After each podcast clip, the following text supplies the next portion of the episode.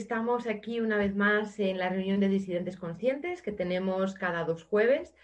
Eh, esta reunión de disidentes la hacemos porque somos personas que nos planteamos cosas, tenemos preguntas, tenemos dudas sobre qué está pasando, no nos cuadran los números, eh, la información que nos dan oficial hace muchas lagunas por todas partes. Entonces, nos reunimos pues, para compartir estos sentires y estos saberes, porque cada ciudadano tiene una edad y una madurez para ser capaz de, sentir que lo que nos están contando no nos cuadra. Pero además llamamos a expertos, pues como Carmelo Vizcarra, como Emilio Carrillo, como Ángel Ruiz Valdepeñas o como Ana María Oliva, que está hoy con nosotros, pues para ayudarnos un poco desde su parte profesional y su parte experta, porque estos también son expertos. No solo están los expertos que salen en la tele, tenemos muchos expertos a los que ahora nos llaman a las televisiones porque tienen una versión diferente. Entonces, por eso tenemos aquí a Ana María Oliva esta noche. Ana, buenas noches. Hola, buenas noches. Muchas gracias por estar aquí con nosotros. Eh, bueno, os cuento que Ana María Oliva es doctora biomédica y tiene un máster en ingeniería biomédica. Por lo tanto, no estamos hablando de una persona que que ayer se levantó haciéndose preguntas también y, está hoy aquí, ¿no? Esto es muy importante porque Ana María Oliva es una experta. Yo la conozco hace ocho años que publicó su primer libro la editorial Sirio y a partir de ahí la he seguido por las redes, la he seguido en su web, en sus conferencias y realmente es una mujer muy interesante, con mucha sabiduría, es científica y me gusta mucho, Ana, que dices la ciencia más la conciencia. Esto es algo que realmente creo que necesitamos ahora, ¿no? Así que buenas noches y podríamos empezar por ahí, si te parece. Eh, ¿Por qué crees que es importante que la ciencia venga sumada a la conciencia? Pues mira, por una razón muy sencilla, porque una cosa es lo que soy y otra cosa es lo que hago. Entonces, esa distinción tan básica, mm, muchas personas no la tienen muy clara. Muchas personas se identifican absolutamente con lo que hacen y creen que son lo que hacen. Pero no, nosotros somos por encima de todos seres humanos conscientes. Y de lo que, lo que nos hace humanos, de la esencia de ser humano, es la conciencia, es el darme cuenta de las cosas, es el poder observar y sacar mis conclusiones y el poder sentirme a mí. Eso es lo que soy. Otra cosa es lo que hago. Y lo que hago, lo hago a través de la ciencia. ¿Por qué? Porque es el lenguaje común en este momento, porque me permite una serie de herramientas que le ayudan a mi mente a comprender mejor, le ayudan a mi mente a darme otro tipo de respuesta. Pero la ciencia, que es una herramienta simplemente, es un cómo. La ciencia es cómo yo hago las cosas, es una forma, es un método. La ciencia, si no tiene un propósito, si no tiene una conciencia, es simplemente un método es lo que hago, pero no es lo que soy. Y creo que en momentos como este que estamos viviendo, que estamos transitando ahora, hay que poner el foco en lo que soy, porque solo desde lo que soy podré hacer. Si no, seré simplemente una maquinita, un robotito que está haciendo y haciendo y haciendo, pero sin darse cuenta ni siquiera de qué está haciendo, que es un poquito lo que nos ha pasado durante estos últimos siglos, ¿no? Que nos hemos enfocado tanto en una educación basada en el desarrollar capacidades para hacer y no estar en absoluto favoreciendo todas las capacidades de reflexionar sobre el ser. Y por eso pues estamos donde estamos, haciendo, haciendo, haciendo, como yo digo a veces, como pollo sin cabeza, sin tener ni idea de por qué, desde dónde y qué es lo que estamos haciendo. Gracias, Ana. Sí, efectivamente, ¿no? El, ser es un ser que se compone de, otras muchas cosas que quizá la ciencia a veces no tiene en cuenta, ¿no? Y, por ahí lo interesante de, tus propuestas y de tus conferencias, donde tienes en cuenta siempre que el ser humano es mucho más que sangre, huesos, moléculas, que hay un componente físico y un componente químico, pero hay un componente mucho más allá que se nos escapa y hay que tenerlo en cuenta a la hora de, trabajar el, ser ontológico. Bueno, a mí me, gustaría que nos hablaras un poco, eh, vamos al grano, ¿no? ¿Qué está pasando, Ana? ¿Por qué personas que están formadas como tú en, temas de bioquímica, en, en nanotecnología, ¿por qué no abren los ojos o por qué los tienen abiertos y no sacan a la luz todo lo que, todo lo que está ocurriendo? Bueno, hay, hay muchas eh, situaciones diferentes, ¿no? Hay quien es consciente de lo que está pasando, hay quien sabe que esto no tiene nada que ver con una situación sanitaria, que esto es, una, es un programa, es un plan organizado desde hace muchos, mucho tiempo, mucho más del que podemos imaginar, para conquistar en realidad las conciencias humanas, porque esto ni siquiera va de dinero ni de poder, va de conciencia. Entonces, hay gente que se ha dado cuenta de esto, algunos hemos ido despertando en algún momento, hay gente que no lo puede ver porque no puede, esa disonancia cognitiva también de la que se ha hablado tanto, ¿no? O sea, tú no puedes creerte que aquella persona que está para defenderte en realidad sea la persona que te haga daño. Hay una parte dentro de ti que no puede aceptar esa realidad. Entonces ahí tienes a todas esas personas que no pueden creerse que el hecho de que te obliguen a ponerte una mascarilla va en contra de tu salud. Y no pueden aceptar eso como una verdad porque no, no pueden aceptar que una normativa a nivel mundial, porque ni siquiera es local, es mundial, o un encierro a nivel mundial, eh, realmente tenga otros intereses diferentes del cuidarte. Yo creo que en el fondo los seres humanos, en el fondo, somos todos eh, un poquito ingenuos, somos todos bastante inocentes en general, en el sentido de que, en el fondo, yo creo que creemos que todo el mundo es bueno, que creemos que, nadie es malo de verdad, ¿sabes? Como para querer el mal sobre otras personas. Y quizás en este momento deberíamos darnos cuenta de que existe la luz y existe la oscuridad. Y hay todo una, eh, un, intento, vamos a decirlo así, hay toda una energía enfocada a conseguir una serie de cosas que pasan porque nosotros tengamos cada vez menos libertad y menos salud y menos conciencia y menos capacidad de pensar por nosotros mismos. Y eso es lo que está pasando, que estamos en medio de una guerra. Estamos en medio de una guerra. Lo que pasa que no es una guerra como, nos, como conocíamos hasta ahora. No es una guerra en la que hayan armas y misiles, es una guerra en la que hay periodistas que desinforman, en la que hay políticos que imponen leyes injustas. Hay una guerra en la que hay personas que tienen mucho dinero, que manejan el poder y que compran a los gobiernos y que compran las organizaciones que luego son las que recomiendan ciertas medidas. Entonces, eh, todo eso, pues hay quien lo considera, no, eso es conspiranoico. No.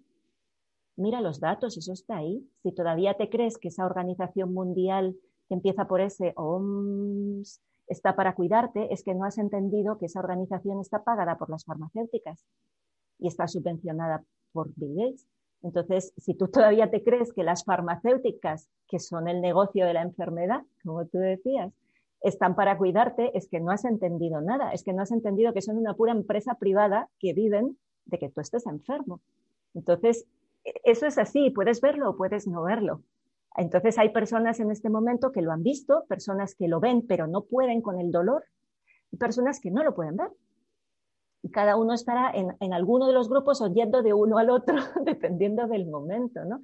Pero hay una realidad que va mucho más allá de lo que nos llaman conspiranoicos y negacionistas. No, no, no, no, no, no. Aquí ahora mismo están los colaboracionistas, que son los que colaboran a las mentiras oficiales, y estamos los buscadores, que no somos negacionistas de nada, somos buscadores de la verdad, simplemente estamos intentando desentramar eso y intentando distinguir la paja del grano y intentando ver qué hay detrás.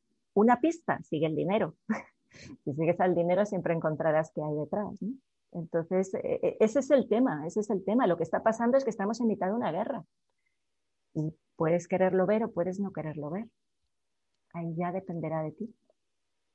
Y, Ana, ¿tú crees que los periodistas y los políticos son conscientes de lo que está pasando o, viven en esta disonancia cognitiva también o en esta mentira vital de la que hablábamos antes? Otros psicólogos lo llaman el tacaño cognitivo, ¿no? que, que la mente no quiere ir más allá, ¿no? prefiere quedarse, bueno, esto es facilito de digerir, me quedo con esto. Bueno, yo creo que no se puede generalizar.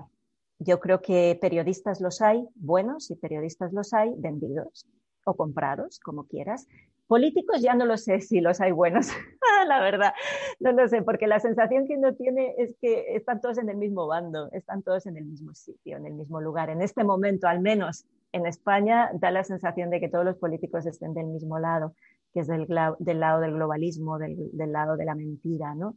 Eh, yo estoy segura de que a alto nivel, los políticos de alto nivel saben todo. Es que lo, saben porque están comprados. O sea, si es que, perdón por lo que digo, igual a uno le rechina, pero la información que yo he leído y la que he podido tener, más allá de que me guste un partido o me deje de gustar, porque no va de eso, ahora ya no va ni de izquierdas, ni de derechas, ni de personas. ¿Qué hizo, qué hizo este mm, Pedro Sánchez cuando subió al poder? ¿Quién fue la primera persona con la que se reunió y no nos lo dijo?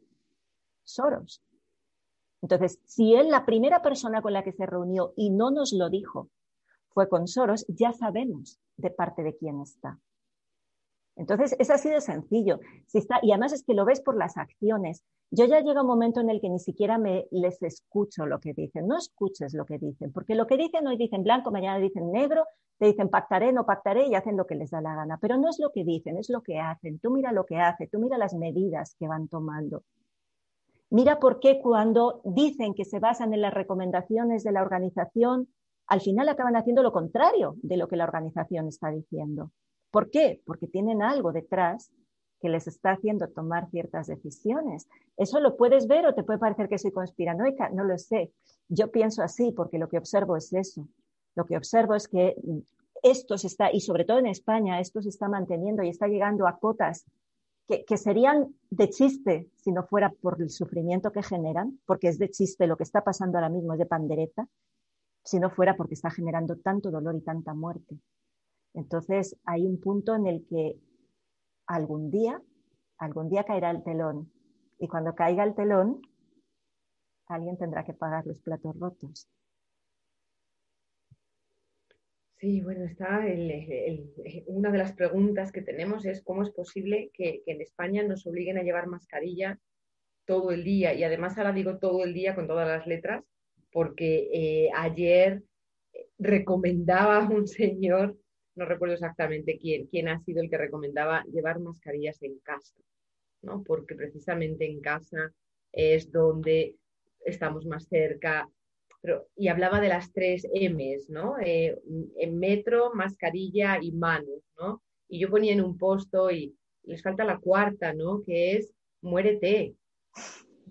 Es es muérete realmente. Está demostradísimo que las mascarillas, más allá de que puedan prevenir o no prevenir esa gotita que pueda traer ese virus, sobre todo te inhiben de respirar. ¿Cuántas personas hay con dolores de cabeza tremendos? Mm, realmente, realmente es peligroso para la salud. Entonces, ¿cómo puede sostener, Ana, que solo en España estemos obligados a llevar mascarillas durante todo el día? ¿Qué tipo de política puede sostener eso? Bueno, pues una política que no cuida a sus ciudadanos, una política que tiene otro interés, que no es el de cuidarte. Tú podrías mirar, eh, por ejemplo, en Andalucía, que fue la primera comunidad autónoma en la que se empezó a recomendar ¿no? el uso de la mascarilla. ¿Quién tiene la empresa que fabrica las mascarillas? ¿De quién es la empresa? Podrías buscar e investigar, porque igual eso te aclara algo. Porque resulta que las esposas, los esposos, los parientes de algunos políticos eh, son los que han hecho fábricas de mascarillas. Entonces quizás eso te aclara por qué las están poniendo obligatorias, ¿no? Porque hay alguien ahí que se está llevando un negocio importante, como el negocio del IVA, de las mascarillas, que siendo obligatoria te hacen pagarla y te ponen el 21%. Sigue la pista del dinero, sigue la pista del dinero, porque esto no va de salud. Esto no va de salud. Esto es lo que no, no hemos comprendido esto no es un tema de salud, esto es un tema de control, esto es un tema de poder y esto es un tema de conciencia. Entonces, ¿para qué te tapan la boca? Para que te estés calladito, para que no puedas sonreír, para que te parezca que el otro es tu enemigo, porque eso es lo que han conseguido, para que no veas más que si alguien le chisporrotean los ojos porque está sonriendo, también los ojos sonríen, pero te pierdes todas las sonrisas de la vida. ¿Y qué te hace eso? Entrar en un modo de tristeza, en entrar en un modo de frustración, de miedo, eso baja tu sistema inmune. Efectivamente, estoy de acuerdo en tu cuarta M, porque ese parece que sea el objetivo total. de todo esto. ¿no? Entonces tú puedes entenderlo si solo si entiendes que esto no es un tema sanitario, que esto desde luego no está hecho para cuidarte y si sigues la pista del dinero. Y si sigues también el sentido profundo, y solo tienes que observarte a ti, no hace falta que te vayas a teorías de ningún tipo, observa en ti qué te ocurre cuando te tapan la boca, qué te ocurre cuando sales a la calle con esto, que inconscientemente te la quieres quitar para hablar porque te parece que si no, no te van a entender, porque ese es el sentido también, obsérvate, o sea, si al final todo es, obsérvate a ti, siéntete, cómo te sientes con la mascarilla, ese es el propósito. Ese es el propósito. Que te la pongas en casa. Bueno, yo ayer hacía un directo y hacía una comparación que a alguno le puede parecer un poco soez, pero me parece muy gráfica. Bueno, pues ponerte la mascarilla en tu casa es como ponerte un preservativo para dormir solo. Póntelo si quieres, pero ¿para qué? Lo que pasa es que un preservativo no te va a hacer daño, pero una mascarilla sí. ¿Sabes? Es decir, o sea, es roza lo ridículo, roza el chiste si no fuera porque realmente perjudican mucho a nuestra salud. Y eso, ese, ese falta de oxígeno, ese exceso de CO2, es que eso es tan básico que uno, yo, yo soy la que está en una disonancia cognitiva terrible porque no puedo entender que no lo puedan entender. Es como, pero, pero ¿en qué cabeza cabe? Pero vamos a ver, yo me, me paso el día diciéndole a mis hijos, chicos, hay que estudiar ciencia, chiquitos, para que no te pase esto. Hay que aprender a leer. Cuando al principio de la prohibición, de la obligación de las mascarillas era solo si no podías mantener la distancia de seguridad. Y, yo que estaba yendo a la playa me dicen, tienes que ponerte. Le digo, no, solo si no guardo la distancia de seguridad. Me dicen, no, porque la ley digo, señora, usted no sabe leer, léase el boletín oficial del Estado. Y miré a mis hijos y les dije, por esto tenéis que estudiar, chicos, para no ser una ignorante como esta señora que no sabe leer. ¿sabes? Pero eso es lo que ocurre, que es que primero que nos engañan todo el tiempo porque nos dicen blanco y negro y blanco y negro, y ahora sí, y ahora no. Llega llegó un día que yo les confieso que me preguntaban, pero tengo que poner, digo, no sé, yo ya no sé qué tengo que hacer, ya no sé lo que dice la ley y lo que no dice. Es como en las escuelas en Madrid, ¿qué dicen? Que hay que llevarlo, que se puede no llevarlo, que, que no sé. O hay un momento que me he perdido, pero en cualquier momento, en cualquier lugar, todo eso es un sinsentido. Y todo eso va en contra del ser humano, porque no hay patología respiratoria que se cure ni se mejore con una mascarilla. No hay estado de salud que se mejore estando encerrado en casa. No lo hay, no existe. Entonces, por favor, señores expertos que dicen que existen pero que nunca hemos visto y que nunca se han reunido tampoco con el señor ministro que reconoció que no se había reunido con ellos. Entonces, señores expertos, por favor, ¿Dónde han estudiado? Díganoslo, porque es que habrá que revisar esos currículums. Yo no lo entiendo. Si sabemos, está publicado, mira, hubo un estudio, uno de los científicos que más estudió sobre la gripe, un tal Hope Simpson, eh, llegó a la conclusión de que la gripe básicamente era una carencia de vitamina D y que se solucionaba con suplementación de vitamina D. Hace dos días leía en las noticias que un periódico había dicho que la gravedad de la enfermedad dependía de tus niveles de zinc, de vitamina D y de vitamina B12. Bueno, ¿qué quiere decir eso? Que no tiene tanto que ver con lo de fuera, sino cómo tú estás dentro. Entonces, por favor, enséñenos a cuidarnos, enséñenos a cuidarnos, enséñenos qué necesitamos, desde cuándo una persona encerrada en su casa va a estar más sana que una persona que puede pasear por un parque. ¿Desde cuándo? Explíquenmelo, porque eso en ningún libro de medicina se explica. Yo no soy médico, pero eso no está escrito en ningún lugar y todo lo contrario sí está escrito. Cuando la famosa gripe española que tanto se ha mencionado ahora, ¿qué se dieron cuenta? Que los enfermos que no cabían dentro de los hospitales y los sacaban a la calle, esos se curaban porque les daba el solecito y el aire y los que se quedaban encerrados en los hospitales no. ¿Qué hemos aprendido a lo largo de todo este tiempo? Nadie nos está enseñando a cuidarnos, solo estamos siguiendo instrucciones para enfermarnos. Así nos va, así nos va. Sí, es cierto que no hay una sola voz en los medios de comunicación hablando del sistema inmunológico, de una alimentación adecuada, de, de, de cuidarte tu estado anímico, de buscar esas personas con las que te encuentras bien para compartir. No hay una sola palabra pro vida. ni una sola palabra prohibida. Y eso también es muy curioso, ¿no? Que no hablen con psicólogos, que no hablen con expertos que cuidan otra parte de nosotros para ayudarnos en esta pandemia, ¿no? O sea, que, solamente hablan siempre de la enfermedad y, de, de, cómo paliarla, ¿no? Y, y, efectivamente todos los paliativos son peores que la enfermedad en sí, ¿no?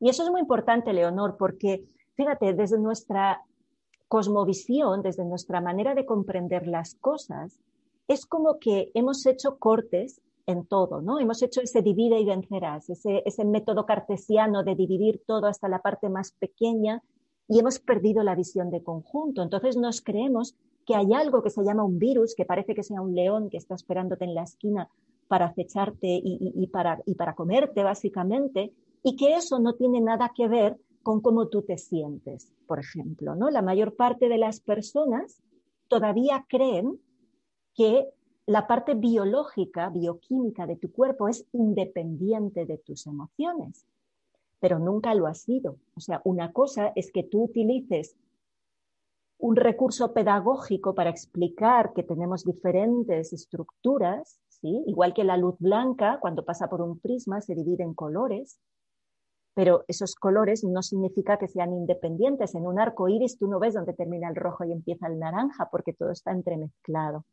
Entonces nosotros tenemos una bioquímica, sí, que es lo que mayoritariamente se explica, pero al final hubo una científica que era Candace Pert, que fue la primera en decir desde la ciencia occidental lo que las ciencias orientales llevan toda la vida diciendo, que es que las emociones son tan químicas como el resto de tu cuerpo. Son lo mismo. Entonces, Candace Pert, ¿qué, ¿qué dijo? Las emociones son moléculas que salen porque hay una conexión en tu cerebro, porque ocurre algo fuera o dentro y tú lo interpretas. Y en esa interpretación, tu cerebro se genera una respuesta que acaba siendo una molécula que va por tu sangre. Y a eso tú le llamas emoción, porque lo sientes. Y es maravilloso porque es una de las herramientas mejores que tenemos para comprendernos y para generar conciencia. Esa emoción a ti te permite darte cuenta de cómo estás interpretando la realidad. Cuando te enojas es porque hay algo que no puedes procesar, porque eso, eso no se puede admitir. Eso no puede ser. Yo estoy haciendo un juicio en el que estoy viendo que eso debería ser de otra manera. Entonces, todas esas emociones, como son químicos, van por sangre. Eso es lo que literalmente tus células se están comiendo. Tú te estás alimentando de lo que comes físicamente, pero también tus células están recibiendo todas esas moléculas que son tus emociones. Y cuando la emoción que tú sientes es miedo, el miedo te produce una contracción, te puede producir la típica respuesta que se dice ataque o huida, entras en modo simpático, entras en modo estrés. Y ese modo estrés no es solo que yo me contraiga físicamente y acabe teniendo contracturas cervicales y de todo tipo, es que también empiezan a haber unas hormonas en mi cuerpo empieza a haber una bioquímica, empieza a subir los niveles de adrenalina y luego los niveles de cortisol. Y cuando eso sube demasiado, entonces hay ciertos sistemas que ya no funcionan bien en tu cuerpo. Entonces tú te vas enfermando. ¿A base de qué? A base de tener miedo. Entonces, ese es el problema. Actualmente estamos en una pandemia de miedo terrible, en una pandemia de miedo, de incertidumbre, de un no saber, de frustración. Y todo eso, aunque a, aunque a mucha gente le parezca que es parte del reino de las ideas o de lo sutil, no, eso es de lo que tu cuerpo se está alimentando. Entonces ahora tú imagínate una célula que debería alimentarse de vitamina C, de no sé qué, de no sé cuántos, que solo se alimenta de miedo y de frustración. Además de estar desnutrida, no está funcionando bien y tú te enfermas. Y estamos en esa espiral. Eso es lo complicado, darnos cuenta que lo emocional también es bioquímico. Porque si no, sabes que en, la cultura que vivimos es como todo, todo lo emocional es como psicosomático y psicosomático es como decirte lo has inventado tú. No, todo es psicosomático porque todo empieza aquí, en cómo yo interpreto la realidad y de ahí baja el cuerpo y de ahí se convierte en mi cuerpo y de ahí mi estructura física se modifica y me vuelvo así y me quedo contraído como una bolita. ¿sabes? Sí, eh, me estoy acordando de Bruce Lipton, que, Bruce Lipton explica en, bueno, en varios de sus libros que las células solo, solo tienen dos funciones, solo pueden hacerlo en pleno invierno, a que, a que aunque no duermas al día siguiente tienes fuerza. Realmente, ¿por qué? Porque ese estado de enamoramiento lo que hace es subir todas las, hormonas de la felicidad y lo que hacen es mantenerte sano. Y son puras emociones, el amor, las sensaciones de, alegría, de, placer, de disfrute, todas esas emociones lo que hacen es alimentar a tus células y, por supuesto, aumentar el sistema inmune que te protege. Entonces, bueno, sí, pero ciertamente, Ana, pues yo no sé si estamos en esta disonancia cognitiva o en este tacaño cognitivo.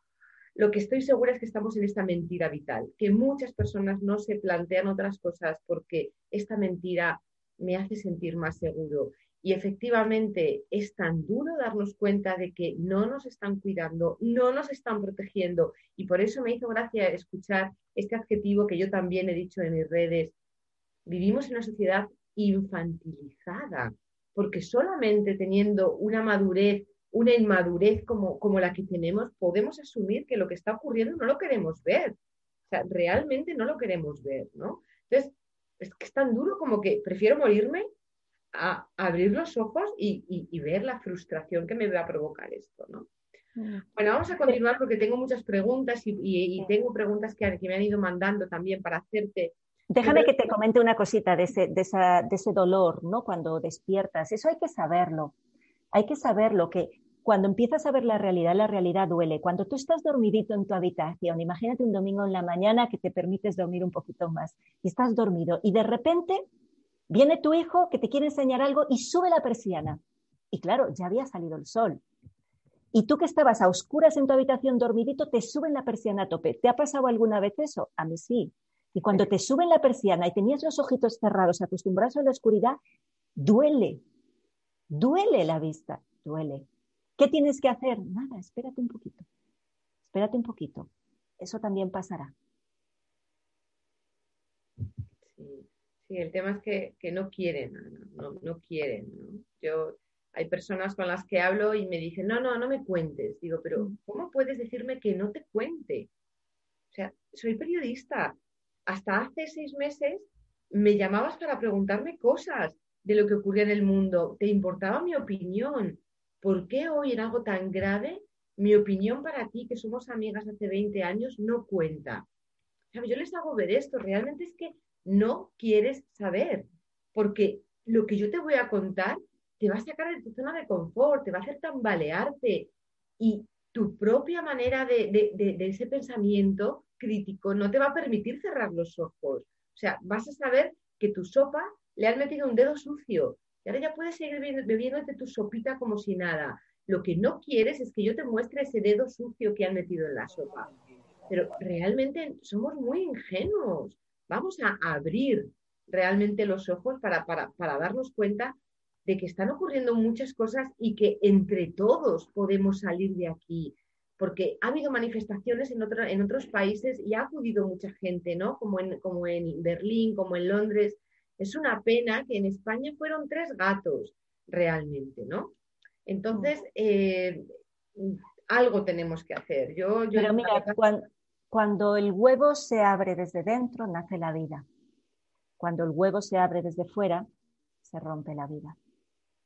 Entonces cada uno tiene su momento de despertar, cada uno como ser humano consciente tenemos nuestro momento.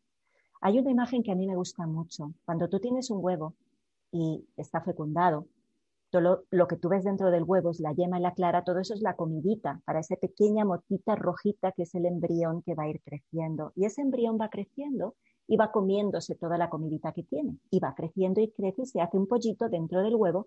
Y hay un momento en el que ya no queda comida, porque ya se la ha comido todo, y lo único que hay es su propia caquita, porque el pollito que va creciendo va excretando. Entonces hay un punto en el que ese huevo ya no tiene comida y está rodeado literalmente de su propia caquita. Este es el momento en el que el, en el, que el pollito rompe el huevo y sale. Entonces hay veces que nosotros estamos viendo a las personas desde la frustración, desde la rabia, desde el enojo, desde la no comprensión, desde lo que tú quieras, desde donde esté generándote esa emoción, estás viendo al otro y quisieras romperle la cascarilla del huevo y quisieras decir, despierta, por favor, que te necesito. Pero nadie puede hacer despertar a otro. Es el otro que cuando esté sin comida y lleno de mierda hasta las orejas, se dará cuenta de que es su momento de despertar. ¿Sabes? Entonces, ahí es como, como decir, cada uno tenemos nuestro momento y el respeto a la conciencia humana, aunque sea muy doloroso, porque a veces te gustaría ir por la vida dándoles bofetones a la gente, pero no, yo creo que no va por ahí, porque tengo muy clara esa imagen de que cuando el huevo se rompe por fuera, se rompe la vida. Entonces, lo único que puedo seguir incubando con todo mi amor esos huevecitos, seguir siendo consecuente y coherente conmigo misma, actuar siempre primero desde mi coherencia, porque si tú has encontrado tu coherencia, no importa lo que hagas, lo que hagas será coherente. Pero si tú actúas desde tu frustración, desde tu resentimiento, desde tu miedo, desde la rabia, entonces lo que vayas a hacer quedará manchado de eso. Por eso para mí lo importante no es lo que sientes, es qué haces con lo que sientes. ¿Qué haces con lo que sientes? Cuando tú estás ¿cómo te estás sintiendo ahora? Porque eso te va a dar la pauta. Si fuéramos capaces de entender que la emoción es el regalo más maravilloso que tenemos, porque es lo que me permite ver cómo estoy interpretando la realidad, no las juzgaríamos tanto. Tenemos una sociedad que juzga la emoción todo el rato, ¿no? Y que la quiere eliminar porque no quiero sentirme mal. No, pero es que eso te está dando la pauta de que eso es lo que tú quieres cambiar. Entonces, si tú eres capaz de darte cuenta que la emoción es la mejor herramienta que tienes porque te da la energía para cambiar las cosas, pero antes de actuar, antes de actuar, estate en coherencia. Porque si no, si estás actuando desde la rabia, y la rabia es maravillosa para actuar, pero no has sido coherente antes, quizás destruyes. ¿Sabes? Entonces siempre lo importante es qué haces con lo que sientes, a dónde te lleva esa frustración, a qué acción te lleva. Para que esa acción sea la acción correcta, antes tengo que haber estado en un, tengo que entrar en un estado de coherencia, de equilibrio, de equilibrio. Porque el riesgo ahora es que nosotros entremos como un elefante en una cacharrería. Y eso tampoco sirve de nada, porque esta, como yo percibo, no es una lucha ni siquiera por el poder como tal, es por la conciencia. Entonces, lo que, yo, lo que yo tengo que hacer siempre es mantenerme ahí, porque mi conciencia es inconquistable más que por mí misma. Yo no se la voy a regalar, no se la voy a ceder a nadie, ¿sabes? Entonces siempre es, ¿qué, qué sientes? ¿Por qué estás sintiendo eso? ¿A dónde te lleva? Pero sobre todo, ¿qué vas a hacer con eso que sientes? ¿Qué vas a hacer? Sí, absolutamente de acuerdo, Ana, absolutamente de acuerdo. Y yo he pasado por esa fase de rabia y ahora estoy en esta otra fase, pero también me doy cuenta de que el tiempo pasa y corre en nuestra contra, porque ya nos han cerrado Madrid otra vez. En octubre van a empezar eh, los catarros, los resfriados y todos van a ser contabilizados eh, como, eh, como, ese virus de corona.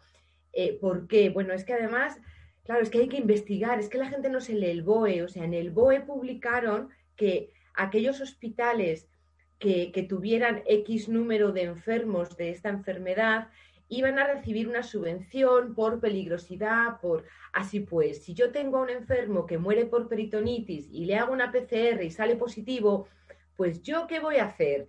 ¿A mí qué más me da poner peritonitis o por esto? Pues no me da igual, porque por esto me van a dar una subvención. Por lo tanto, el, lado oscuro va ganando terreno y por ahí es por donde yo hago el llamamiento a tenemos que, los que estamos despiertos en nuestros espacios de amigos, de familia, compartir todo esto que vamos conociendo, ¿no? Porque esto es una carrera contrarreloj y el que, el que la gente esté dormida sí nos influye y sí nos hace mucho daño porque nos van ganando terreno. Ahora mismo tenemos en los colegios a millones de niños que están viviendo una situación que les va a marcar el resto de su vida, porque con 40 años, con 50 años, pues puede quedar como el 2020, 2021 rarito. Para un niño de 7, 8 años, esto va a quedar realmente marcado a fuego. Le va a causar problemas psicológicos, le va a causar, por supuesto, un, miedo al otro, o sea, el momento donde están socializando, donde están descubriendo la empatía, todo eso está siendo mutilado. Entonces, es muy grave y por eso, por eso comprendo a estas personas que están muy enfadadas en las redes, mm, porque la persona que está dormida está siendo cómplice de lo que está ocurriendo. Sí. Sí, sí, sí, son los colaboracionistas. Nosotros somos los negacionistas, pero los otros son los colaboracionistas. El que calla otorga. El que calla otorga. Por eso, por eso tú y yo estamos aquí y todos los demás están aquí, porque estamos intentando dar voz a todo eso, estamos intentando informar, estamos intentando, o al menos yo estoy intentando, yo sé que tú también, que las personas piensen por sí mismas, porque al final yo no quiero convencer a nadie de nada. Lo único es que quiero que pienses más allá del discurso de los telecreyentes, porque el gran problema son todos los telecreyentes que tenemos. Entonces, ¿por qué estamos aquí? No porque quiera convenceros de mi verdad, porque yo tengo mi punto de vista sobre, sobre la vida y es único, porque mi iris es único. Nadie más ve la vida como yo la veo. Nadie más tiene la misma huella dactilar que yo y la manera en la que yo haré las cosas será diferente. Pero cada uno de nosotros somos únicos. Dejemos de ser colmena y pasemos a ser seres humanos. Es necesaria la acción de todo el mundo y es necesario el, retuiteo y el compartir la información de cada uno. Y a mí me gusta siempre también eh, remarcar, porque por mi propia experiencia, el tema es que primero tú estás dormido, entonces empiezas a despertar, eso duele, entras en toda una vorágine de emociones eh, y luego te vuelves también a veces como muy integrista a despertar a los demás y entras en otras, en otras fases que al final, si yo me observo a mí, también he perdido mucho el equilibrio. Entonces yo siempre pienso en mí, a mí lo que me ha servido es mantener cada día el equilibrio entre información y enfoque. Por un lado, la información. Esto está ocurriendo. Las vacunas de la gripe se ha demostrado que tienen una interferencia negativa en la salud y que tiene una serie de tóxicos. Aquí nadie es ni anti ni a favor. Aquí no se trata de ser del Madrid o del Barça. Esto no, la vida no va de eso. La vida va de decir, quiero saber qué me vas a meter en el cuerpo, porque no todo es ni blanco ni negro. Un virus atenuado puede tener cierto sentido, si crees en la teoría de los gérmenes de Pasteur, puede tener cierto sentido, pero que te metan todos los aluminios y materias fetales y eso no tiene ningún sentido, ¿sabes? Entonces uno tiene que saber, uno tiene que estar informado y a la vez la información, como duele mucho en este momento, porque cuando empiezas a... puedes irte muy profundo en la madriguera del conejo y darte cuenta de todas las redes de pederastia y todo lo demás que quieras sacar a colación de la información, porque eso es lo que está detrás de todo lo que estamos viendo. Lo que está detrás es el abuso que se ha hecho siempre de los niños. Por eso ahora les importa nada que los niños sufran. ¿Qué mal les da si llevan siglos abusando de ellos? Entonces, en fin, que la información duele, por eso hay que mantener el equilibrio con el enfoque. Y para mí el enfoque tiene que ver con qué es lo que sí quiero en mi vida. Porque si no corro el riesgo de entrar en esa misma vorágine de miedo y entonces estar haciendo las cosas reforzando el miedo. Eh, por eso, eh, si, tú escuchas mis vídeos, yo siempre intento darle la vuelta hacia el otro lado y decir, bueno, ahora sí, ahora, ¿qué vas a hacer con esto que sientes? Y qué es lo que tú quieres realmente. Porque uno tiene que poner energía en lo que sí quiere en la vida y dejar de poner energía en lo que no quiero. Eso no significa vivir al margen de la realidad. Eso significa encontrar un equilibrio en mi propia realidad. Y eso significa no renunciar a la capacidad de elegir libremente qué realidad quiero. Ahora hay muchos niños sufriendo en las escuelas y hay muchas familias que han decidido no llevarles. Y hay quien los trata, a los homeschoolers, ahora hay quien los trata de, eh, ¿cómo se dice esto? Lo contrario de valiente, cobardes que huyen. No, es una elección. Es una elección. ¿Sabes? Es, cada uno, por eso hay que, hay que pensar muy bien qué es lo que yo quiero y qué es lo que no quiero y ponerle energía también a lo largo del día a eso que sí quiero. Porque si no, voy a entrar en un círculo que me preocupa mucho, que es en el que veo a mucha de mi gente. En ese círculo de, en el que ya ahí sí rozas la obsesión. Ahí sí rozas la obsesión, ahí sí te vuelves conspiranoico en el sentido de que ya has pasado de la información a la obsesión. No, lo que nos define como humanos es la conciencia. Vamos a estar informados, vamos a decir de la manera que podamos, a colaborar de la manera que podamos, a que esto cambie, a tener la acción correcta, pero la acción correcta que para ti y para mí es estar pues de guerreros digitales, que es lo que estamos de momento. Difundiendo, difundiendo el otro lado, ¿no? Expresando nuestra verdad, haciendo uso y derecho de nuestra libertad de expresión y de nuestra adultez como ser humano en el que yo no espero que venga nadie a salvarme, porque no va a venir, pero es que no necesito que venga nadie a salvarme, porque si nos juntamos todos podemos hacer un cambio muy, muy importante. Entonces, cada uno desde su lugar. Yo tengo personas que se dedican a, sacar fotocopias de pequeños panfletos y los van repartiendo por todas partes. Y otro organizará una movida, quién sabe dónde. Cada uno sabe lo que en conciencia y en coherencia con su ser y con su manera de expresarse es la acción correcta. Pero insisto en que un alineamiento de pensamiento y corazón sin acción te va a llevar siempre a una frustración muy grande. Y que la acción sin estar alineada quién sabe a dónde te lleva, quizás a un lugar que no era el que tú querías. Entonces hay que encontrar ese equilibrio todo el tiempo entre la acción correcta, pero la acción correcta solo te puede llegar desde la actitud correcta. Sí, Ana, muchas gracias. Efectivamente, es un momento de gran conciencia y has nombrado también un, verbo muy importante de pensar no pensamos, nos lo dan todo muy masticado, no nos han enseñado a pensar en el colegio, hemos estado engullendo información que había que vomitar en el examen y no, la hemos pasado por, no la hemos tamizado, no la hemos sentido, no hemos aportado nada.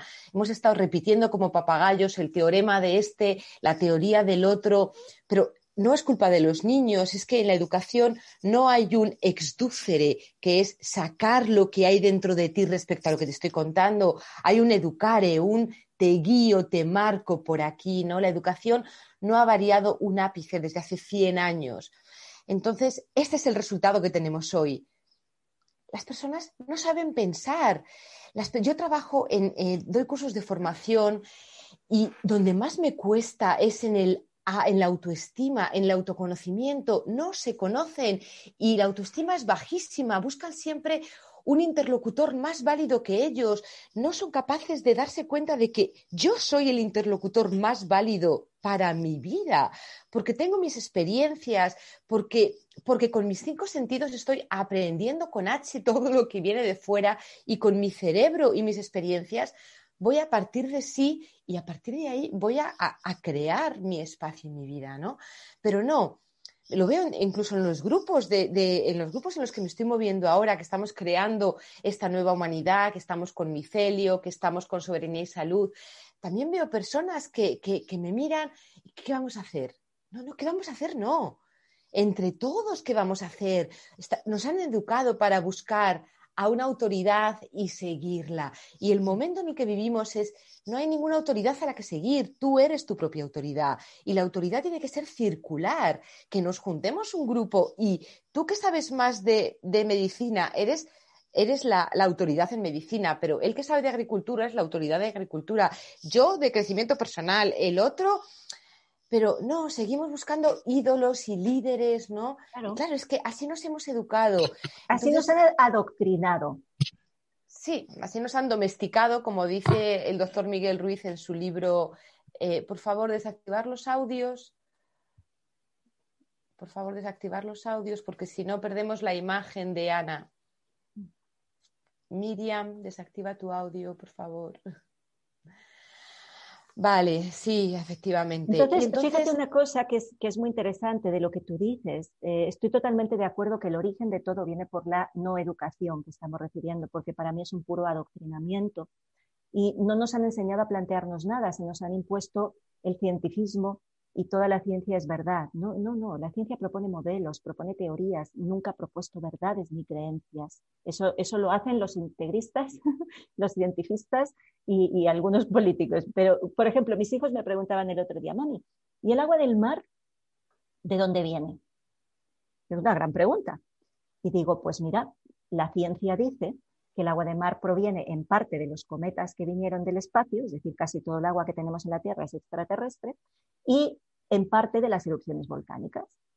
Y me dice, ah, qué interesante, no sé qué, le digo, pero es una teoría, porque nadie estaba ahí para saberlo. ¿Cómo podemos estar seguros de que el agua que tenemos viene de los cometas o viene de... No sabemos, o sea, al final, pero damos por verdad todo, absolutamente todo. Entonces, eh, ahora mismo hay teorías predominantes en la ciencia como la teoría de los gérmenes, que se considera una verdad. Bueno, para algunos, porque para muchos otros no. Para muchos otros científicos y para muchas otras ramas de la ciencia eso no es ninguna verdad, es más, es una mentira. Entonces el tema es que nos han adoctrinado, no nos han dado la contraparte para compensar, para valorar. Si a ti solo te muestran que hay un camino único, pues tú, a no ser que seas un buscador por esencia, te vas a conformar con eso. Y hay una cosa que la gente no se da cuenta, que es que la responsabilidad viene de la mano, es la otra cara de la moneda del poder. Entonces, claro, nosotros hemos crecido siendo víctimas, creyéndonos víctimas, esperando que venga papá Estado a pagarte la pensión, que venga papá Estado a pagarte cuando estás de baja, que venga papá Estado a corregir cualquier cosa, a darte tu educación. Y entonces estamos continuamente dándole al otro el poder. El poder.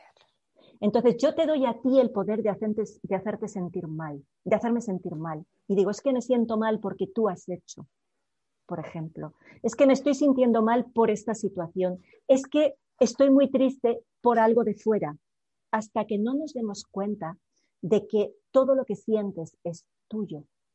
Todo lo que sientes es tuyo. Y eso es muy buena noticia, porque cuando tú te tragas ese sapo, que estás mal no por lo que ha hecho el otro o por lo que ocurre ahí fuera, sino por cómo tú procesas eso que ocurre fuera. Cuando tú te tragas ese sapo y dices, sí, todo es responsabilidad mía, estás pudiendo recuperar el poder sobre tu vida, porque no lo estás cediendo.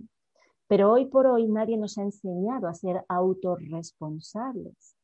Y por tanto somos, nos hemos convertido en puras víctimas porque no tenemos poder. No tenemos poder porque no asumimos la responsabilidad. Si resulta que yo me siento triste por cómo tú me tratas, entonces si tú no cambias, yo no voy a poder dejar esa tristeza nunca. Yo tengo que darme cuenta que mi tristeza es el resultado de cómo yo interpreto lo que tú estás haciendo y cuando me dé cuenta de que es mi interpretación, yo la puedo cambiar. Entonces, esta situación que estamos viviendo ahora, esta guerra en la que estamos, tú la puedes ver de muchas maneras y te puede generar muchos sentimientos diferentes. La puedes estar viendo desde la incredulidad, desde la frustración, o la puedes estar viendo con palomitas, mirando, sorprendido de ver cuánta gente está despertando. Dios mío, es el mayor momento de despertar de la historia como dicen los del canal de la biblioteca de Telegram, ¿y si la segunda ola fuera de despertar? Tú puedes estar viendo esta realidad desde muchos prismas diferentes. Y yo lo que observo es que a pesar de todo lo que está ocurriendo y que estamos denunciando continuamente, tanto tú como yo, como muchos otros, lo que estoy viendo es que hay mucha gente cuestionándose cosas de sus vidas que nunca se habían cuestionado. Este encierro ha sido horroroso ha puesto encima de la mesa todas nuestras carencias, porque los puntos fuertes ya los conocemos, pero las carencias nos las ha puesto encima de la mesa. Bueno, ¿por qué no decimos, bien, puedo quedarme con ese aprendizaje, bienvenido sea, porque he generado la conciencia de yo personalmente mudarme de casa, porque me di cuenta de que esa no era la casa donde quería vivir. Entonces, tengo una información, la proceso, me genera conciencia a través de una emoción, tomo una acción que sea correcta para fortalecer lo que yo sí quiero en mi vida. Para mí ese es el flujo, ese es el flujo que yo intento establecer en todo momento. Y todo pasa por darte cuenta de que tú eres responsable de todo lo que ocurre en tu vida. Aunque te creas que hay cosas externas a ti que no dependen de ti, tú también tienes parte de parte de responsabilidad en eso que ves ahí fuera, porque si no, no lo estarías viviendo. Fíjate que en el mundo hay muchos mundos, en la tierra hay muchas tierras. Yo, nosotros, o yo personalmente, he vivido sabiendo que existen niñitos que se mueren de hambre en África, pero eso nunca ha sido mi realidad. Tengo la información mental aséptica de que eso existe, pero eso nunca ha sido mi, mi realidad. En mi mundo eso nunca ha existido. Hay lugares donde esta pandemia no existe. Y hay lugares donde sí. Hay lugares donde hay una frecuencia dominante determinada que determina las experiencias que tú vives, pero tú puedes crear una frecuencia dominante diferente en tu vida. y empezar a tener experiencias diferentes. Y esa es tu responsabilidad y ese es tu poder. Sí, ¿y qué, qué cualidad necesitamos para este proceso, Ana? El valor, ¿no? Y el coraje. Hace falta mucho coraje para tomar el poder, para tomar tu poder, para quitárselo a ese médico que te dice que te quedan tres meses de vida, para quitárselo a ese docente que te dice que tú no vales para nada. Claro, si yo tengo el poder, si se lo voy dando a unos y a otros, llegamos al médico.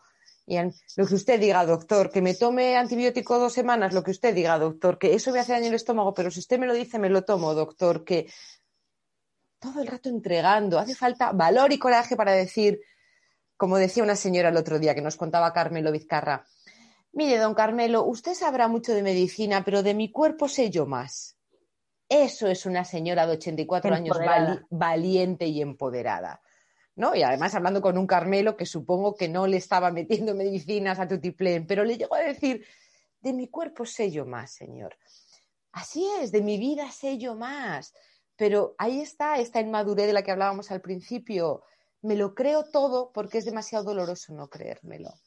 Bueno, está súper interesante por dónde va el tema, pero hay aquí ciertos temitas que quiero que hablemos, porque tú eres experta en nanobioingeniería, Ana, y hay dos temas muy importantes. Uno son los chemtrail y otro es el tema de la vacuna y esa nanobiotecnología que ya hemos escuchado por varios lugares que va a ir implícita en las vacunas, ¿no? Entonces podemos empezar, si te parece, por los chemtrails. ¿Qué opinas tú de, este tema?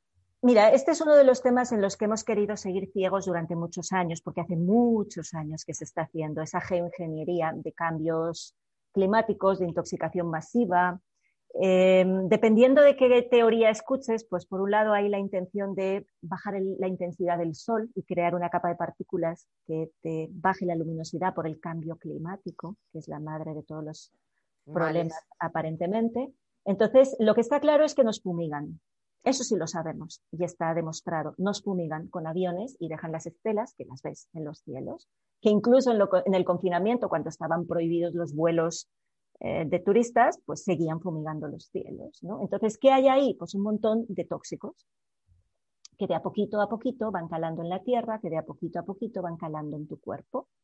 Y eso te genera, pues, que tu estado de, de, tu terreno y del terreno físico, pues no esté óptimo. Y si tú no estás óptimo, te vas a enfermar. Esto es así. Entonces, de la misma manera que los que vivimos en determinados lugares de playa Sabemos que de toda la vida se han lanzado cohetes cuando querías deshacer nubes y los agricultores saben que de vez en cuando nubes de granizo las desintegran para que no les estropeen las cosechas. Eso se sabe. Yo me acuerdo cuando me mudé a, la zona de Alicante a vivir y estaba allí en la playa y de repente escucho tal, ¿qué, ¿qué, es eso? No, pues son los cohetes que tiran para deshacer las nubes. ¿Por qué? Pues porque tenemos que tener 320 días de sol al año, si no, no viene el turismo. Entonces, si hay nubes, pues no viene el turismo, pues ya está, tiramos cohetes de no sé qué era y, ya está. Pues bueno, eso se sabe, eso, eso, eso, es que hay muchas cosas que, que todavía la gente se cree que son conspiranoias, pero no, si es que esto han salido, hasta los pilotos diciéndolo, han salido a decirlo. Los chemtrails son fumigaciones que se están haciendo desde aviones y se están haciendo por todas partes del mundo y se están haciendo con un interés que no es precisamente el de favorecer ni la vida ni la salud. Si ya es porque quieren apagar el sol un poquito para crear una capa, no lo sé. Pero lo que está claro es que lo que fumigan no nos, no nos favorece en absoluto, al revés, nos perjudica. ¿Quién puede querer hacer eso? Eso. ¿Y con qué, objetivo, ¿Y con qué objetivo, Ana? Debilitarte, Leonor, debilitarte. ¿Cuál es el objetivo de todo esto? Que nos convirtamos en borregos, que no pensemos, que no seamos conscientes, que seamos puros esclavos biológicos y que sigan viviendo a través de nuestras emociones. Es que aquí hay muchos planos que se mezclan, ¿sabes? Aquí hay muchos planos, no es fácil hablar así en tres segundos de, de algo, ¿no? Pero básicamente el objetivo de todo, de todo, es que dejemos de ser conscientes y seamos borregos. De paso, también, si, si, pueden reducirnos en un 70%, pues bienvenido sea, ¿no? Porque, como decía Bill Gates, el gran problema es que somos muchos. Entonces, con el plan de vacunas y de y de infertilidad que están produciendo, pues con eso están consiguiendo reducir la población mundial. Claro que sí, que se los ligan a los pobres ancianos en las, en las residencias, que además eso es pues mejor que se mueran antes, porque así no hay que pagar pensiones, ¿no? Mm. Entonces, claro, el objetivo, reducción de la población mundial, así de sencillo, y aborregamiento del resto. ¿Por qué? Porque somos muchos y molestamos, y los que están despiertos todavía molestan más, entonces a hay que ir a por ellos lo antes posible. ¿Y eso cómo se consigue? Por todas partes, de a poquito, de a poquito, despacito, con la educación, con los tóxicos, con los eh, transgénicos, con la agricultura terrible, con la ganadería terrible que tenemos, llena de antibióticos, llena de vacunas también, llena de cosas, con todo, suma y sigue, de a poquito, por todos los ángulos. El que no caiga por un lado caerá por el otro. Y las vacunas igual. ¿Qué pasa con las vacunas? Las vacunas nacen desde darte cuenta que si, desde, un principio homeopático en realidad, que es que aquello que tú quieres prevenir lo puedes poner en una dosis muy pequeñita y te produce una reacción y el cuerpo ya está preparado para poder atender a esa situación. Eso es un principio puramente homeopático. Cuando te ponían los, las bacterias amortiguadas, bueno, tu cuerpo era capaz de adaptarse, porque al final ese es el trabajo que hace el cuerpo, lo único que hace es adaptarse todo el rato, se podía adaptar fácilmente. ¿Qué pasa? Que a partir de ahí empiezan un montón de intereses económicos que no tienen nada que ver con tu salud. Olvídate, no tiene que ver con tu salud. Tiene que ver con mantenerte permanentemente enfermo, porque las farmacéuticas viven de eso y ese es un negocio. enfermo curado, cliente perdido. Y esto lo reconocen todos enfermo curado, cliente perdido. No queremos eso, queremos gente crónicamente enferma. ¿Cómo hago eso? Pues con todas las químicas que te meto continuamente en la alimentación, en el aire y además, pues cargándote a medicamentos que tienen un montón de efectos que llamamos secundarios por pura mal uso del lenguaje. Eufemismo. No son, no, eufemismo, gracias porque no son secundarios. Puedes llamarlos efectos no deseados, pero jamás secundarios. Son tan principales como los principales. Cuando arreglas una cosa, estropeas la otra porque el cuerpo no funciona así. Pero claro, los currículums de medicina se cambiaron hace ciento y pico años porque la Fundación Rockefeller entró a elaborar los currículums. Y entonces, ¿qué hizo? Quitar todo. El famoso informe Flexner de 1907 o 1900, por ahí andaba, ¿Qué hizo? Quitó la homeopatía, la naturopatía, la osteopatía, todo lo quitó y dejó qué? Farmacología, nada más. Nada más. Ni plantitas naturales, no. El principio químico, ¿por qué? Porque de ahí me llevo el dinero. Claro, esto la gente lo tiene que saber. Esto la gente tiene que saber por qué tenemos la medicina que tenemos. No es culpa de los médicos, que son puros técnicos, que han sido adoctrinados de origen y además adoctrinados creyéndose que son los dueños de la vida que es el gran problema. Y se creen que tienen una bolita de cristal con la que te dicen que vas a vivir solo tres meses. Te dan ganas de decirle, ¿dónde tienes la bola de cristal? Porque vamos, yo no sé de, qué de dónde te sacas eso. Si cada cuerpo es un mundo y cada ser humano es un mundo. Entonces, esto lo, lo venimos haciendo desde hace mucho tiempo. Las vacunas que llevan, pues no quieras ni saber lo que llevan ahí dentro, porque desde células fetales, que ahí es el gran negocio del aborto, está en que los mismos, por ejemplo, en este caso tengo los datos de Planned Parenthood en Estados Unidos, los mismos que son los favorecedores del aborto y que la Clinton quería que el aborto fuera legal hasta los nueve meses, es decir, hasta el momento del parto. ¿Por qué? Porque las mismas clínicas que te facilitan el aborto te venden luego los fetos a las farmacéuticas para que extraigan los tejidos y cuanto más maduro es el feto, más cercano a los nueve meses, más diferenciados están los tejidos, más valen. Todo eso duele tanto de ver que no te lo puedes creer. Pero lo que te están metiendo en una vacuna, entre otras cosas, además de montones de tóxicos, y normalmente ni siquiera el virus o la bacteria atenuada que te dicen que es para eso, porque muchas de ellas ni siquiera tienen la más mínima sombra de aquello que dicen para lo que sirven. Te están metiendo todas esas otras cosas, te están metiendo un montón de, de un montón, algunos metales como el aluminio o como el mercurio en algunos casos, eso es tremendamente tóxico. Te están metiendo otras sustancias como coadyuvantes, como el famoso polisorbato 80. Eso es otro tóxico. Es un suma y sigue. Te va a dar un, en el momento, pues sí, hay mucha gente que tiene efectos secundarios terribles. ¿Qué han hecho ahora las farmacéuticas? Decir, que ellos se desligan de los efectos secundarios. Han cambiado la, normativa y dicen que ahora un efecto secundario que le pueda surgir a un paciente que no haya sido descrito en las pruebas clínicas que se hicieron, nunca se va a poder asociar a la vacuna. Ah, muy bien. O sea que yo estoy sano, me pones un pinchazo y me muero, pero eso como no salió en el estudio clínico, ahora nunca se va a poder asociar. Ahora las últimas farmacéuticas han dicho que de esta vacuna no se hacen cargo de nada. Les han eximido de toda responsabilidad. Y bueno, ¿y qué te están diciendo con eso? Sigue la pista del dinero. Es así de sencillo. ¿Sí? Entonces, ¿qué es lo que pasa con estas vacunas? Bueno, hay diferentes versiones. Yo la que leí de la, de la, del, del, MIT, del Instituto Tecnológico de Massachusetts, al tipo, se me ha olvidado el nombre ahora, Hodgkin creo que se llamaba, que le habían encargado la vacuna, eh, lo, que, lo que ponen, además de la vacuna, es un código de barras en el cuerpo. Con esa nanotecnología, no es exactamente un chip, como algunas veces hemos oído, como te puedes imaginar el chip del, del teléfono o de la tarjeta de crédito, ¿no? O del DNI. Que por cierto, el DNI tiene un chip, no sé si alguien se lo ha planteado alguna vez. Esos chips se pueden leer desde diferentes dispositivos, ¿eh? no hace falta solo que tengas el lector en tu, en tu esto, lo dejo ahí. Eh, pues esta, esta, vacuna supuesta que quieren hacer los de la Universidad del MIT, eh, no me acuerdo del nombre, se me ha olvidado, pero es un código de barras. Además de la vacuna, lo que te meten es un código de barras, una especie de tatuaje invisible a los ojos, pero visible con una determinada luz que se puede hacer fácilmente con un teléfono móvil. Y ahí lo que tienes es el registro de vacunación. Y como esa vacuna presuntamente te la tienes que poner no solo cada año, sino dos, tres veces al año, pues te van actualizando. Y si no tienes el tatuaje, ah, quizás no te puedes renovar el pasaporte, quizás no puedes abrir una cuenta bancaria o no puedes sacar dinero de tu tarjeta de crédito. Ese es el objetivo final de todo esto, Leonor. O sea, por un lado es la disminución de la población mundial y el control absoluto del resto de la población mundial. Y esto lo podéis escuchar porque hay mucha gente que, lo está, que está hablando de todo eso, del peligro. Y vuelvo a decir, no es un tema de ser antivacuna, esto no es un Barça-Madrid. Esto no es estoy a favor, estoy en contra. Es decir, ¿qué te están metiendo?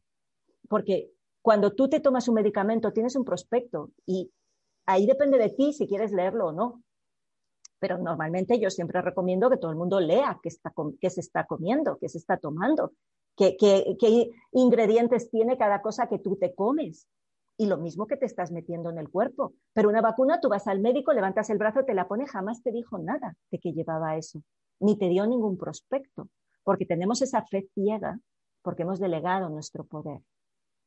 ¿Sí? Entonces, el tema de las vacunas es un tema muy, muy peligroso en este momento, muy peligroso porque están saliendo demasiados informes y demasiadas publicaciones que nos avisan de que no son seguras y que son demasiadas dosis, que el acumulado de todas esas sustancias a lo largo del tiempo tiene un efecto que es malísimo, que es letal, que es letal en muchos casos. Insisto, esto no es sí o no, esto es infórmate, busca, busca cuál es el calendario de vacunación, ¿Y cuál era hace 20 años? Y si es que realmente ahora la población mundial está más sana de lo que estaba, busca cuál es el nivel de éxito, la tasa de éxito de la vacuna de la gripe. Pues si la vacuna de la gripe jamás ha conseguido bajar la, la mortalidad de la gripe, no lo ha conseguido, pero ahí seguimos, venga, y toma y da. No, ¿sabes lo que significa eso, Leonor? Que no hemos entendido cómo funciona el cuerpo. La medicina está patas arriba porque está poniendo por, o sea, no ha entendido nada de cómo funciona el cuerpo. Entonces estamos aquí creyéndonos que el cuerpo es un, es un robot biológico en el que yo puedo hacer un corta y pega y un pinta y colorea. Y no podemos hacer eso. El cuerpo tiene un maravilloso sistema de autorregulación. Cuando yo le meto tantas cosas, el cuerpo va a intentar sacarse de encima todo eso porque le está molestando y te va a dar una crisis curativa. Y te va a dar los síntomas que te tengan que dar, que no serán una enfermedad, sino el proceso por el que tu cuerpo se está intentando sanar de todas las agresiones a lo que le estás metiendo. Entonces, hasta que no entendamos que lo que llamamos enfermedades son la manera en la que el cuerpo está intentando encontrar el equilibrio, seguiremos luchando contra las enfermedades. La vida no es una lucha, la vida es una colaboración, como tú decías, esa, estructura micelar, esa estructura en la que cada uno hace lo que tiene que hacer porque es lo que sabe hacer y lo hace desde lo mejor que puede hacer. Entonces, mucho cuidado, por favor, infórmense muy bien qué llevan las vacunas que quieran ponerse, si es que se las quieran poner. Y si ven que alguien se la quiere poner, por favor, recomiéndenle que siempre lean, pidan el prospecto, les comenten qué riesgos hay y qué beneficios hay y qué alternativa hay para conseguir ese beneficio de otra manera, porque ese es nuestro derecho. Y una vez tengas toda la información, procésala y decide qué quieres en tu vida.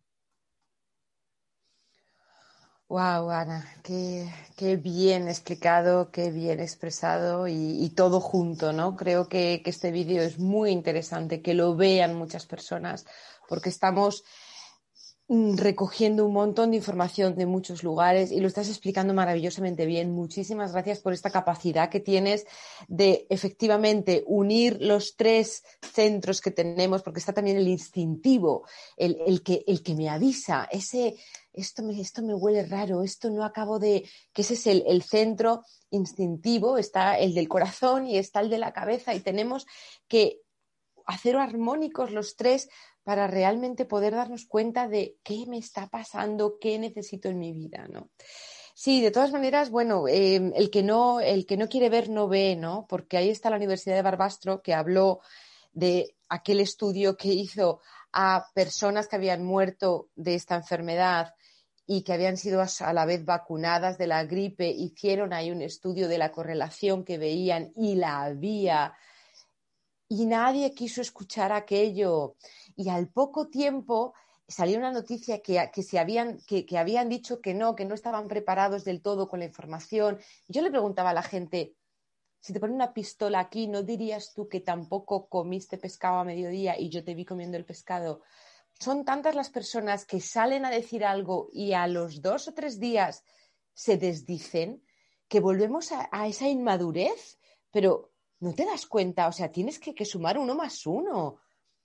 ¿Tú te crees que una universidad sale con un paper y a los tres días lo echa para atrás? ¿Cuánto se habrá pensado este paper que va a sacar con todo lo que necesita un paper para salir?